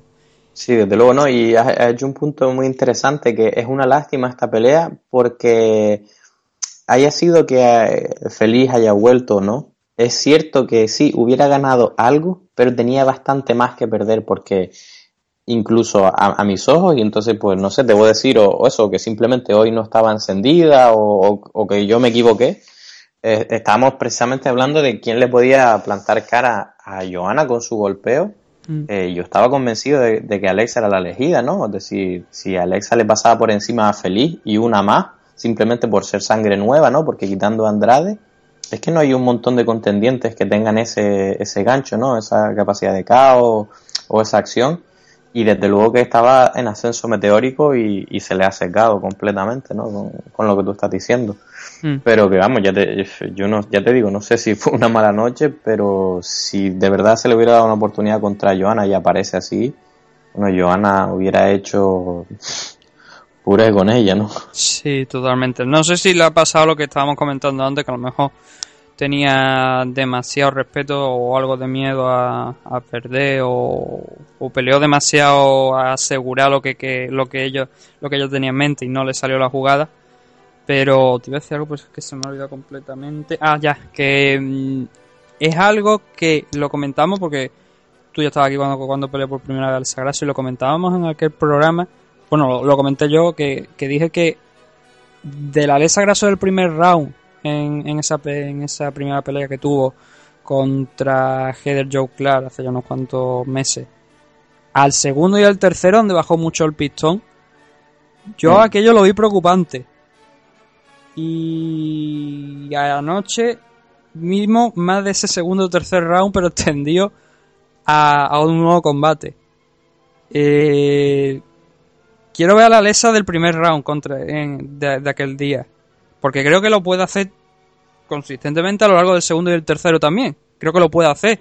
Sin embargo por alguna razón ella misma te- lo que te digo te da esa sensación de que se, se viene abajo se viene atrás un poquito y se viene a asegurar Sí, yo pienso quizás aquí que ibas bien encaminado, que precisamente como aflojó en, el- en la otra pelea, ¿no? Que salió a darlo todo de entrada, eh, lo hizo súper bien, pero que quizás ella se vio mal de cardio. Quizás si se le puede acusar de algo en esta pelea es de no haber empezado nunca. Y a lo mejor tenía un poco ahí eh, en, el, en el subconsciente, en plan, bueno, me quiero desfondar y tal, no quiero llegar al final muy cansada. Y que, que más bien fue que no apretó. O sea, no, no que tuviera problemas de fondo, sino que nunca llegó a empezar. De hecho, si la ves en, cuando dan la victoria, eh, Henry se ve relativamente cansada, ¿no? Como ha hecho un esfuerzo. Y a, y a Alexa se la ve fresca. Se le ve como uno de esos días que no tenía ganas de entrenar, eh, especulaste como pudiste, te arrimaste a un lado, tal, no sé qué, hiciste lo justo para no, para no desfondarte y al final es que ni te esforzaste. Hmm. La verdad es que sí, es mm, una cosa que espero que en el siguiente combate lo tenga un poquito más en cuenta y pueda reconducir un poquito por lo que lo que habí- lo que ha hecho hasta ahora. Eh, cosas así más importantes, por ejemplo, Felix Henry ha dicho que, que quiere o que espera que USC le dé a Paige Van Zandt o a, o a Michelle Watterson, que es otro precisamente de los nombres que deberíamos añadir aquí, al de Michelle Watterson, que no vamos a sacar por ninguna parte. Pero también Watterson, de- yo creo que está ahí también en, en Es verdad, Watterson. de, de Ya, es que oportunidad estoy- por el título. o- Sí, sí, sí, que estoy diciendo, no, no, es verdad. Watterson es la siguiente, sí, sí. Me he olvidado Watterson, completamente. Wat- Esto es que vamos a Watterson- tener a partir de ahora que hacer los programas con los rankings delante Mm, en, una- en un papel o algo, porque se nos olvidan de tantos nombres que hay en USC. Sí, sí, hay, hay un montón de peleas. La verdad que no me acordaba de Watterson, que también entró bastante fuerte. No, pero mira, buenas noticias, ¿no? A una división que era relativamente eh, del- ligera, ¿no? Que no tenía tan, tanta gente, ¿no? Esperando por el título, pues me alegra ver eso, que llegamos al punto de que nos olvidamos de los nombres de algún contendiente, ¿no? Así que yo creo que va a estar bastante bien las siguientes peleas en Strawway con, con Andrade tocando la puerta, Watterson y, y ahora con, con también, con un 8-1. Sí, y, y sobre todo eso, ¿no? Jessica Andrade también, que, que- que es gracioso, ¿no? Porque ella misma, al vencer a Angela Hill, automáticamente se ha declarado campeona Triway de Invicta y ha hablado de la posibilidad de unificar cinturones con, con el de USC, ya que ahora mismo es campeona no oficial. Pero sí para ella del cinturón de, de Invicta al, al haber derrotado a Angela Hill. Muchos nombres, ¿no? Son los que hay ahora mismo en, en la división Triway y la verdad es que está bastante interesante porque vienen fuertes, vienen ganando, lo que pasa es que de- delante, como campeona, tienen a una bestia que no tiene pinta de, de que vaya a bajar el pistón en los próximos años, con lo cual muy bien lo van a tener que hacer para destronar a, a Johanna y oye, teniendo eso como base, esperamos que los próximos combates de Johanna pues sean mejores incluso de los que ya habíamos, habíamos visto hasta la fecha.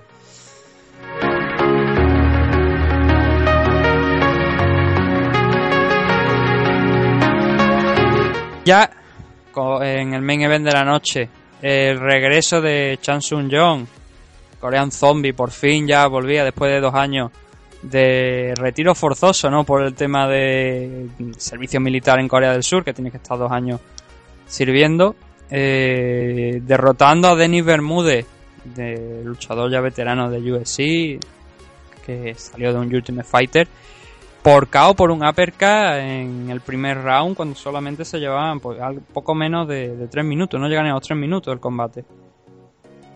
Sí, el- esta pelea eh, a mí me sorprendió mucho, la verdad, en cuanto a que eh, lo rápida que fue, ¿no? Eh, quizás siendo Denis Bermúdez un luchador bastante fuerte, pero con una gran cantidad de músculo que tiene que, llevar encima, pues, pues pensé que si bien empezara fuerte y, el, zombie era capaz de aguantar el, empujón inicial, pues sería capaz de quizás someterlo o cansarlo en los, en los últimos rounds, ¿no? Pero, pero vamos, nada que ver. Esta, eh, o sea, en, en esta pelea estuvo súper avispado. Eh, Chanson Jones. Eh, Bermúdez tuvo unos buenos momentos, incluso llegó a, a herirle en, en un punto ahí, en- a dejarlo medio tontado. Que Además al principio Pero- del combate prácticamente, exacto, que a los pocos principio- segundos ya le había conectado una que ya tú ya te veías como como el Korean Zombie ya iba haciendo pues lo que el, el zombie realmente. Sí, Pero yo creo sí, que, sí. es que, ¿sabes? O sea, ent- entramos en eso en el que tú no sabes realmente si le ha hecho daño o es que es su forma de, moverse. claro. Sí, no, que está haciendo el baile del pato, ¿no? Sí.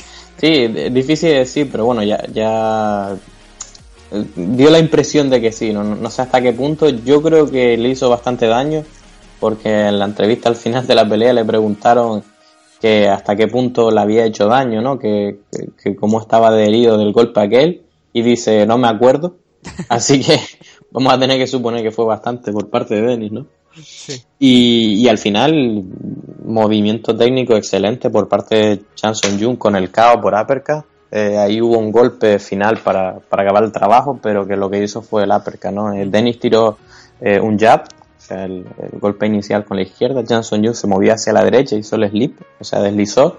Y por debajo le metió eh, el uppercut directo a la quijada, que a veces le llama el uppercut ciego, porque es imposible verlo, porque tú al tirar tu propio brazo, el brazo adelantado, pues tú no puedes mirar hacia abajo, ¿no? Ese brazo te bloquea la visión y cuando alguien sale a tu exterior y mete ese gancho abajo, es imposible verlo, te coge relajado y en muchos casos pues, pues conduce al caos, ¿no? Como, como vimos en esto. Chanson Jung dice que no lo había practicado, que no lo esperaba. A mí me cuesta creerlo, porque viendo la repetición parece vamos, espectacular. Si no, si no lo ha practicado, el- este chico de verdad es un genio, pues porque digno de ver. Sí, de hecho fue el, el primero, creo que, en realizar un twister en USC a, a Leonard García en la revancha de aquel combate que tuvieron en, en WEC. Eh, ah, bueno, antes he dicho que han sido dos años de, de espera para, para poder volver a verlo. Realmente han sido muchos más, ¿no? Porque Sí, Eh, tres y algo, sí. Sí, según estaba consultando aquí, el último combate que fue eh, aquel combate contra Jose Aldo, en el que tuvo esa lesión en, en el hombro y realmente nos impidió pues ver el, potencial de, del coreano, que yo creo que lo estaba haciendo muy bien en el combate y que si no hubiera tenido esa lesión, quién sabe dónde hubiera acabado la cosa. Eh, pero eso, eso fue en, en agosto de 2013, con lo cual han pasado cerca de tres años y medio, ¿no? Mucho tiempo porque, bueno, ha estado con, con temas de... Estuvo con temas de, de lesiones, de, no vol- de que si volvía, si no volvía, finalmente, pues también lo llamaron de del servicio militar, como he dicho, y pues tuvo que estar dos años sin, sin subirse a la jaula. Lo bueno es que lo tenemos ya de vuelta, ¿no? Y Sí, sin lesiones, ¿no? Un- Sí. Uno pensaría que en estos dos, tres años, pues se ha, se ha dedicado precisamente a, a curar este tipo de lesiones, ¿no? Sí. Hombre, la verdad es que no, no sé qué tipo de servicio hacen allí en, en, Por esta- lo que- en Corea del Sur. Tienen a, a Corea del Norte enfrente, pero bueno, no creo yo que... Por lo que, sí, Te ponen los que- altavoces a toda hostia con música coreana y poco más creo que haga.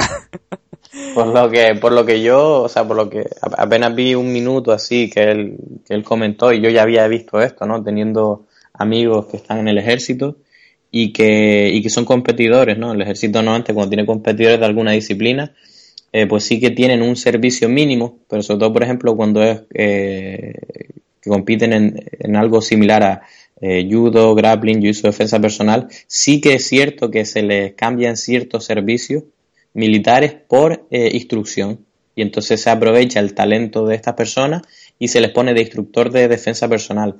En el caso de Johnson John creo que tengo entendido que es algo similar, que aparte de lo que él pudiera entrenar por la tarde, eh, lo más que hizo estando ahí en el ejército pues fue hacer más bien de, instructor de, combate cuerpo a cuerpo y quizás pues bueno, aparte de curar lesiones hasta le dio un poco la oportunidad de, de reflejar en la técnica, ¿no? Mientras enseñas a los otros y, quizás le haya venido hasta bien, ¿no? Este, este descanso y volver renovado, especialmente para un tío que toma el daño que toma el zombie coreano en muchas peleas. Sí, de- bueno, ya por suerte, desde aquellos combates con, contra Leonard García y, George Rupp, antes de dar el salto a UFC, yo creo que ya se centró un poco. Él mismo dijo que no podía estar peleando de esa manera, porque aparte de que no es bueno para tu salud, es que no, no iba a llegar a nada. Así que iba a tener grandes actuaciones, la gente lo iba a querer ver, pero si no ganaba realmente no iba a tener esa oportunidad que tuvo contra Jose Aldo por el título. Y ahora, como te digo, ha vuelto, eh, ha vencido a Denis Bermúdez en el primer round, con lo cual eh, regresa donde lo dejó, con grandes actuaciones y sobre todo en esta ocasión con una victoria. Y han pasado, como te digo, cerca de cuatro años, tres años y medio. La división ha cambiado completamente. Tenemos a Matt Holloway, tenemos a Anthony Pettis también puede que está por ahí, puede llegar a enfrentarse contra él. Tenemos a, por supuesto, a José Aldo de campeón. Frankie Edgar también peleando la división Featherweight. Un escenario totalmente diferente, nuevo, con, con nuevos luchadores de- desde, desde que él lo dejó y que ha subido el nivel. Yo creo que ahora mismo el nivel de la división Featherweight es bastante mejor que, que el que había hace unos cuantos años. Con lo Yo cual siempre- espero que le, que le den peleas interesantes y que por supuesto en parte tengan en cuenta dónde estaba cuando, cuando peleó con Jose Aldo, que era contender. Ahora con esta historia con, contra Denis Bermúdez, que no es que estuviera muy muy arriba del ranking, pero yo creo que No, no, sí, era, era el 9 o el 10, ya, ya está en el top 10. Eh, por suerte ya está en el top 10 directamente, que es algo Pues bastante apreciado porque, porque de repente merece estar ahí. Por supuesto que tiene que estar ahí. Por eso, por eso lo digo, porque teniendo en cuenta su estatus de contender de hace cuatro años, cerca de cuatro años, espero que eso no, que ese tiempo de baja no le vaya a suponer un problema a UFC a la hora de darle combates importantes. Yo creo que automáticamente después de esta victoria contra Daniel Bermúdez debería tener combate contra, no te voy a decir más Holloway, ¿no? Pero igual Frankie Edgar, que está ahí un poco en tierra de nadie porque ya se ha enfrentado dos veces con, con Jose Aldo. O Anthony Petty, yo creo que serían unas opciones bastante viables para de vencer, tener una oportunidad por el título o por lo menos estar peleando contra el primer contender o el segundo. Ah, perdona, acá. dije que Bermúdez estaba en el top 10, pero no, se había caído del top 10. Está como mención, pero ahora mismo no está allá. Pero, pero vamos, sí, eh, a, a lo que tú dices. Que vamos, que yo no le daría ninguna pelea fuera del top 10 porque me parece un desperdicio de, de un posible contendiente. Y, y ahora más que nada, no, no, no quiero decir que haya más nivel o menos que antes, pero desde luego lo que hay es más gente, sencillamente. O sea, ha pasado más el tiempo. Eh, muchos 70 kilos han visto que tienen la posibilidad de 66 y desde luego hay el mismo talento que antes, pero mucha más gente. Bueno, alguna, alguna, me, me hubiera gustado que hubiera coincidido con Conor McGregor. Que Conor no se hubiera subido a la, a la división Lightweight y que hubiese tenido un combate con él porque yo creo que hubiera sido muy interesante el estilo de uno con, con el estilo de del coreano yo creo que podría haber sido una gran pelea. A lo mejor hubiera acabado muy rápido. No, no lo, Sí. ya nunca lo sabremos, ¿no? Sí, es una de esas que no sabe.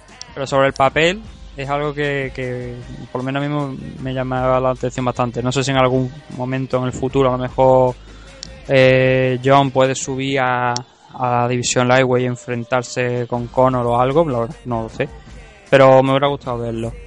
Eh, como te digo, tenemos esos contenders, ¿no? Tenemos a- al coreano, tenemos a Matt Holloway, a Frankie Edgar, tenemos varios. La verdad que, como tú has dicho, ¿no? El nivel ha subido. Hay mucho más, no bueno, hay muchos más nombres. Y esperemos que, pues, que ya poco a poco vayamos anunciando nuevos combates, ¿no? En, esa división y vamos, vayamos limpiando un poquito el horizonte, ¿no? Para ver quién se enfrenta a, a Jose Aldo, que hoy por hoy es campeón. No, eso es una verdad como un templo y alguien tendrá que retarle. Sobre otros datos del evento, pues tenemos que la asistencia fue de 8.000, poco más de 8.100 personas, una puerta, una, recaudación total de 600.000 dólares aproximadamente, y los bonos de la noche fueron a, parar al of the Night, que fue el, el de Jessica Andrade contra Angela Hill, y el performance, los performance of the night que fue a Marcel Fortuna por ese gran caos sobre Anthony Hamilton y al coreano por también por ese caos, ese uppercut a, a Denis Bermúdez en su combate de regreso a- al mundo profesional de las MMA. Perdona, a Andrade le dieron a- algo a Andrade contra Angela Hill. No sí, es el of the Ah, Night, 50.000 dólares de bono a cada una por, el- por el of the Night. Eso te iba a decir, porque para mí, en lo que lleva de año, creo que es, por lo menos de chicas, es la pelea del año. O sea, se dieron en todos lados. Llevamos poco, ya llevamos poco, no de momento, llevamos mes y medio, pero, pero sí, de momento sí que se puede considerar como uno de los mejores combates que hemos visto en lo que va de año dentro de UFC.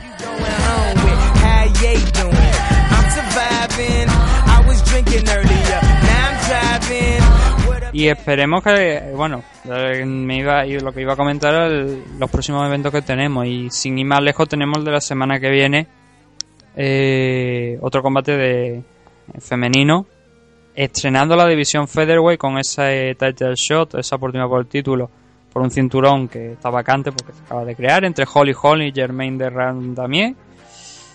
Y no solo eso, bueno, el evento de UFC 108 va a ser pay-per-view. Mm, No solo eso, también tenemos el regreso de Anderson Silva contra Derek Branson, Ronaldo Sousa, Jacaré contra Tim Boech, Glover Teixeira, Dustin Poirier contra Jim Miller y otros tantos, también Ian McCall, ¿no? Volviendo si no tiene problemas ninguno, que yo espero que, pueda pelear bien tranquilo y, y sin problemas. Y eso es lo que te digo, Dani, UFC 208, nuevo pay-per-view, como así si quieres hablar de algún combate destaca alguno, también sobre todo el main event, ¿no? Que creo que es el más importante de todos los que de los que hay por la importancia esa que, digo que tiene, ¿no? Que es el, el combate inaugural de la división featherweight femenina en UFC. Sí, bueno, en términos de pay-per-view no creo que, bueno, no creo, seguro que no, no va a ser lo que es un super ventas, ¿no? Eh, pero bueno, un, eve- un evento interesante, siempre que pelea Anderson Silva eh, es, un, es un evento digno de ver. Y, bueno, vamos a ver qué pasa con la división esta de 146, que, que siempre es la sombra de, de Cyborg, ¿no? Que lo interesante de esta división, más allá de que, a lo- de que la rellenen, ¿no? Poco a poco, que será lo que hará UFC como siempre, pues eh, todo el mundo a la expectativa, a ver cuándo viene Cyborg. Bueno, lo de Cyborg está por ver, porque todos sabemos... Claro. No hay, no Exacto, hay, sí. o sea, no hay noticias nuevas sobre el tema de del dopaje. Lo último que, que se supo fue lo que comentamos aquí en el programa, que iba a pedir la excepción a la usada por el, una excepción médica para poder utilizar ese medicamento, retro, con carácter retroactivo obviamente, y estamos a la espera ¿no? de si se la conceden o no se la conceden. Si no se la concede, pues obviamente lo más seguro es que le caiga una sanción y una multa y habría que ver que sobre todo más que la multa la sanción que le puede caer a, a Cyborg porque sería la segunda sanción ya que tuvo una hace unos cuantos años cuando estaba todavía peleando en Strikeforce y tú lo has dicho, ¿no? Eso es lo, está todo el mundo pendiente de Cyborg y en parte eso es lo que ha provocado que, bueno, que tengamos este Holly Hall contra Germain que debería ser un combate en el que debería estar el programa Cyborg. Holly ha dicho que eh, lo de UFC, pues que mm, si quieren montar una división solamente les falta de- le- le- solamente les basta con descolgar teléfono, hacer unas cuantas llamadas, ya tienen una división completa. Eh, sí. A pesar de que el, el de 145, el peso de 145 no es un peso que realmente vean muchas luchadoras. Mm, a la cabeza te viene, bueno, se pueden nutrir de lo que es Invista, ¿no? Pero eh, Sí, pero también, ahora- también es verdad que si no lo hay, pues no hay muchas, pero porque no tienen con qué pelear, ¿no? Quizás si, si se abre, pues de repente más gente sube, ¿no? O, o gente que, no sé. Sí, o sea, por ahora no hay, ¿no? Porque no, no, no existe en UFC, pero que es como tú dices, es, es abrir un peso en UFC y empieza a aparecer la gente por todos los lados. Y, hablando de a ver qué pasa, yo la verdad que Cyborg, de Random y estar eh, que quieren ir a 145 tienen que estar poniéndole velas a todos los santos para que suspendan a, a Cyborg, ¿no? Porque te digo una cosa, yo no sé quién va a ganar de las dos, pero si ella no la suspenden y vuelve a pelear por ese título, lo tenga quien lo tenga, se va a llevar una cuerada. No sabemos quién, quién- quién va a ganar aquí pero sí sabemos quién va a morir en el próximo, ¿no? Como te- Cyborg vuelva.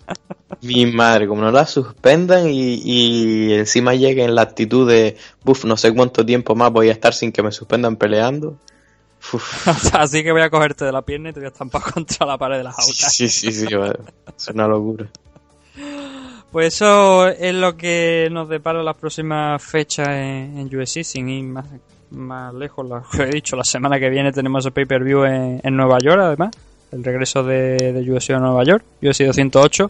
Y luego ya la siguiente semana también tendremos a, a otro UFC Fight Night, donde, como he dicho, estará Carla Esparza, Johnny Hendry contra Héctor Lombard, un combate interesante también, de Lewis contra Travis Brown, el regreso de Travis Brown, que precisamente ha dicho que no se ha cambiado de camp, que teníamos la esta idea de que se había cambiado de de Khan de porque había un había un rumor que lo había visto bueno había un rumor había una foto de él No, en está, está- está entrenando. Él, él lo dijo, dice, no, voy a Las Vegas y tal porque tengo gente más grande para entrenar, pero él sigue viniendo este hombre aquí. Sí. Pues, O sea que bueno. esperamos, esperamos eh, ese 19 de febrero nuevamente el espectáculo de Montalvedian en la esquina de Travis Brown dando órdenes que, que nada más que entiende él, ¿no?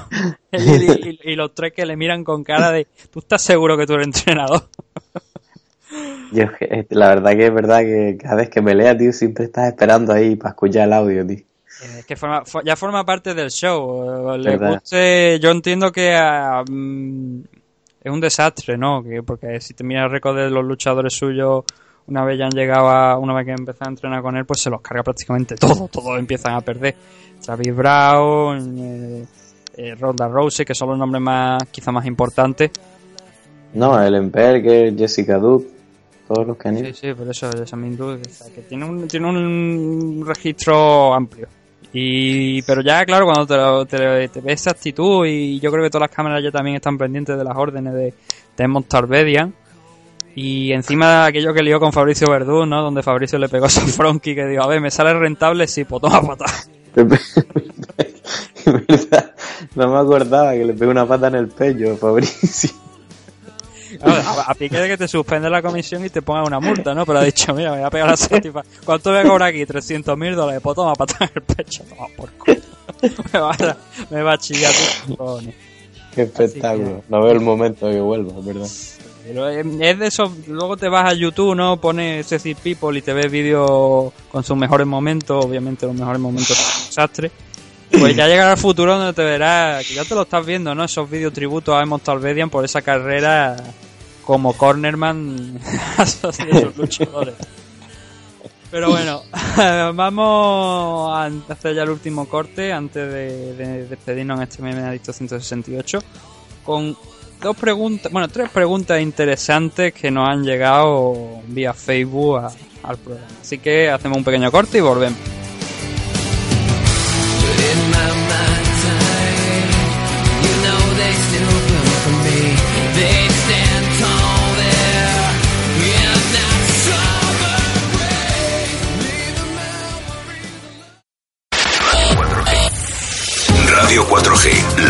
Mejor radio del mundo en tu mano, la mejor radio del mundo en tu web.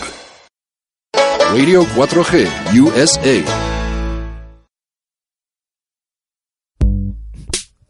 Roll another blunt. Yeah. Oh, La da da da da da. La da da. La la la la. La la la la. La la la la. Yeah. I was gonna clean my room until I got high. I was gonna get up and find the broom, but then I got high. Uh, la, da, my room is still messed up, and I know why. Why, man? Yeah, hey, cause I got high. Because I got high. Because I got high. La da da da da da da. I was gonna go to class.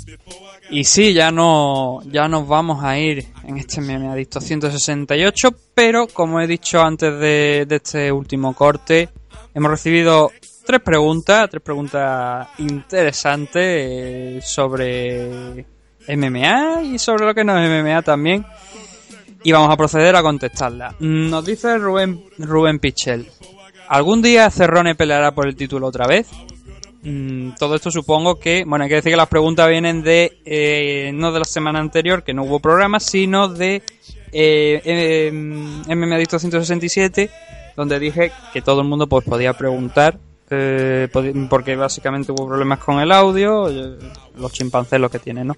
Y tuve que grabar el programa entero y hacer, y dije que, que quisiera preguntar, pues podía preguntar. Lo que pasa es que esta pregunta entró fuera de tiempo, cuando ya tenía el programa montado y ya no pude contestarla. Así que la vamos a contestar en este en MM Dicto 168. Dani, eh, ¿tú crees que Cerrone peleará por el título alguna vez? eh, Después, de, sobre todo, de esa derrota contra Jorge Más Vidal. Hombre, después de una derrota todo pinta feo, pero yo, yo creo en Cerroni. Y aunque una derrota lo tire un poco para atrás, Cerroni pelea frecuente y duro y yo creo que sí. Yo creo que sí. Y sobre todo, ya, yo- o sea, yo pienso que él está para una o dos más peleas y verse en el título, sin duda, pero es que luego encima, a la mínima que haya una pelea por el título y se lesione uno de los dos y cabo y esté dentro de 10.000 kilómetros, ese tío va a pelear por el título, así que yo digo que sí. Y la pregunta, esto no, no, no, lo, no lo dice, pero yo creo que sí que es interesante comentarlo. Eh, ¿Dónde lo ves más situado? ¿En la división lightweight o en la welterweight? Porque ahora está peleando en la welterweight Eh, tuvo ese title shot contra Rafael dos años que venció Rafael. Mm, ¿Tú lo ves en la división lightweight, lo ves en la welterweight? ¿Crees que debe continuar en la welterweight o volverse a, la categoría donde estaba? Yo creo que en la vuelta, no, a mí no me parece que hay ningún eh, síntoma de que la diferencia de peso, la gente lo esté tirando al suelo, lo esté manteniendo ahí, para nada. Ha destruido a todo el mundo y la única derrota que tuvo vino vino a los golpes, ¿no? Simplemente un boxeador superior, para nada nada relacionado con el peso, así que si aquí estás rindiendo bien, estás feliz, puedes perder a menudo, yo creo que welterweight debe ser su casa de ahora en adelante. Más preguntas de, de Rubén Pichel. Nos pregunta, eh, ¿tenéis algún enlace de Domínguez peleando? Pues, pues no estoy seguro. Debe haber algo por ahí, pero eh, por ejemplo el año pasado, algo así reciente, en el, por la Federación de Lucha, tiene su propia página, participé en el Campeonato de España MMA, en el de Grappling, que ahí saqué medalla, en el de Sambo que saqué, bueno, en los cuatro, peleé en todas las disciplinas, así que miren, miren el peso 66 del año pasado de la Federación de Lucha, estoy seguro que debe haber algo por ahí. Y bueno, No. si no, y si hay algún enlace por ahí, pues ya para el próximo programa te lo consigo. Sí, lo ponemos en la página de, de Facebook de MMA Adicto y en las redes sociales para que la gente pues también pueda ver a, a Dani pues peleando, ¿no? Que ya lo ha dicho, medallista, ¿no? Que eso no pueden decir mucho. Sí, bueno, y en marzo ahora voy a ir a, a- es el Campeonato de España de Jiu-Jitsu tradicional, de Jiu-Jitsu japonés. Eh, si alguien cerca de, de Madrid está un poco en la onda, ahí estaré participando yo. Y también una semana más tarde en el de Federación de Lucha, ahí voy como esquina, pero probablemente también participe en el de Sambo, el Campeonato de España de Sambo en, en marzo también. Así que para la gente que está por Madrid y quiere apoyar un poco el deporte, pues quedan invitados. Y si no, también podéis en marzo, ese 25 de marzo, a FL11, que lo tendréis allí sentado en mesa de comentaristas junto a Sandanco. También, también, aquí les recomiendo, pero que vengan el fin de entero y se vayan a la playita y un poquito de fiesta, ¿no? Y que aprovechen ya el paquete entero. Y la última pregunta de Rubén, eh, también va relacionada con vídeos, con, con enlaces. Dice que si, eh, en el caso de que no haya eh, vídeos tuyos peleando, si hay alguno de tus vecinos folgando. Vídeos no, pero audio sí que hay. Me has cogido ahora mismo desprevenido, pero creo que, audio sí, sí que tengo audio. Audio desde, o sea, grabado yo aquí cenando con, un- con el tenedor en una mano, comiendo en la boca, no acercándome a la ventana, no, no, comiendo con una mano y el móvil en la otra, grabándolo para que me creyera la gente, porque se piensan que es de mentira las cosas que yo cuento aquí. Y voy, a ver si encuentro ese audio. ya tengo la portada ideal para ha dicho 169. Un caniche con un móvil en la mano. oh, vaya tela. Pues esas han sido la- las preguntas de Rubén, ¿no? Y, y ahora sí que sí, vamos a despedirnos de, de este MM Adicto 168.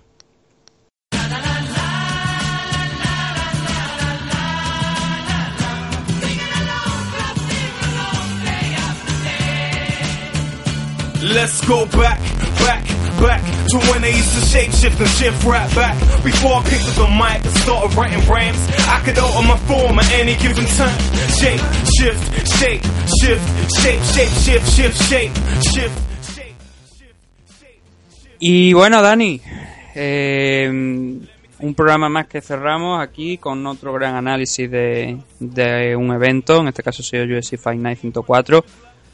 También hemos tenido noticias en la primera parte y sobre todo ese ganador de, ese sorteo de, de Dragon Magazine, de esa edición, de esa suscripción anual que estábamos sorteando en el programa.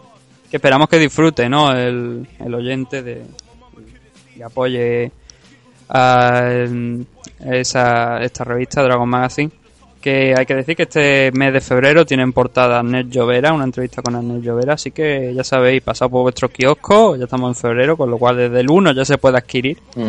Y si nos ha tocado esta edición, di- este sorteo, pues por 3 euros apenas, pues este, 2,95 incluso creo que es el precio exacto, tenéis eh, Dragon Magazine, esa revista, con esa entrevista en, esta, en este mes, Arnett Llovera. Como ha dicho Dani, muchas gracias por un nuevo análisis de, de un nuevo evento que Agradecido- tan, tan, tan agradecido estoy yo como los oyentes, ¿no? Con tu sabiduría, tus palabras y, como digo, muy agradecido. No, un auténtico placer, de verdad. De luego, eh, no simplemente hacer análisis en sí, ¿no? Porque yo las peleas las veo siempre, ¿no? Pero el hecho de tener que tomar notas y reflexionar o incluso ponerte en los ojos de, de alguien que a lo mejor no, pues no ha entrenado, ¿no? Siempre te da una segunda perspectiva, ¿no? Y es bastante bueno. Y sobre todo para, para el tema de comentarista, ¿no? Como tú hablabas, que estaremos Sam y yo. eh, que bueno, que creo que estaremos separados esta vez, si no me equivoco, no está por confirmar, pero puede que haya eh, retransmisión tanto en inglés como en español, ¿no? Siendo la española para cuando lo retransmitan por aquí en las nacionales y para la versión inglesa, así que es posible hasta que no que nos separemos, es posible que haya un divorcio entre Sam y yo. Yo Pero- no- o sea, yo pri- primera noticia que tengo de eso, ¿no? Yo no sé incluso si... Pero todo, todo- si esto se debería estar diciendo en el programa, pero bueno, no pasa nada. No, no, no, pero es amistoso. No, No, no, no, básica- no, ya, ya, básicamente, no, no, es- es- desde luego se sabe. Eh, ya se ha publicado por Facebook que eh, AFL se, se va a retransmitir en, en televisión española y entonces lo que sí que me han confirmado es pues que habrá dos retransmisiones, una en inglés, otra en español y aún no está claro cómo va a quedar la cosa, pero que sí hay una posibilidad, ¿no? De que a lo mejor caigamos un poco en retransmisiones diferentes. Ojalá que no, porque hacemos un buen equipo. Pero, pero bueno, en cualquier caso los dos estaremos allí siempre tratando un poco de, de educar al público que no lleve tanto tiempo quizás y, y ayudar al deporte a que salga adelante. Sí, señor, y sin necesidad de subir vídeos diciendo a los luchadores cómo tiene que hacer Ámbar en sus combates profesionales en UFC. Que te encanta meter puya. Impo- importante que cuando has dicho televisión española hay que remarcar una cosa, cuando por televisión española no es televisión española, nadie vaya a poner la 1 de televisión española No, el no. 5 de marzo para ver. En España, en ver. No, no, quería decir televisión en España. No, no Sí, el canal. En el canal que precisamente se va, se, ya creo que se han iniciado las emisiones en... Tiene un canal en TDT en Baleares, estamos hablando de Fight Time, del, este canal que va a estar destinado a deporte de contacto, que ya ha iniciado su- sus emisiones en, en- a través de la TDT en las Islas Baleares, pero que también se va a trasladar a otras plataformas aquí en, en la península y también a través de una aplicación de, de móvil, donde se va a poder, pues, espero ver este evento de, de, de AFL. Y si no, si estáis fuera de- en el extranjero, siempre podéis ir directamente a la página de World Series of Fighting Global Championship, que ahí también se va a retransmitir en pay-per-view el evento. Con lo cual, como tú lo has dicho, ¿no? Múltiples plataformas y... Y en varios idiomas, que, que es algo de apreciar, ¿no? Porque también entiendo que a los oyentes, pues que no estén acostumbrados a ver en inglés o simplemente disfruten más de la retransmisión, que sepan que, que en efecto tendrán una retransmisión en español de este evento, ¿no? Que es un plus a tener en cuenta. Por lo dicho, muchas gracias. Y a vosotros los oyentes, pues re- recordaros la cuenta de correo electrónico mmadicto.gmail.com por si queréis enviarnos algo.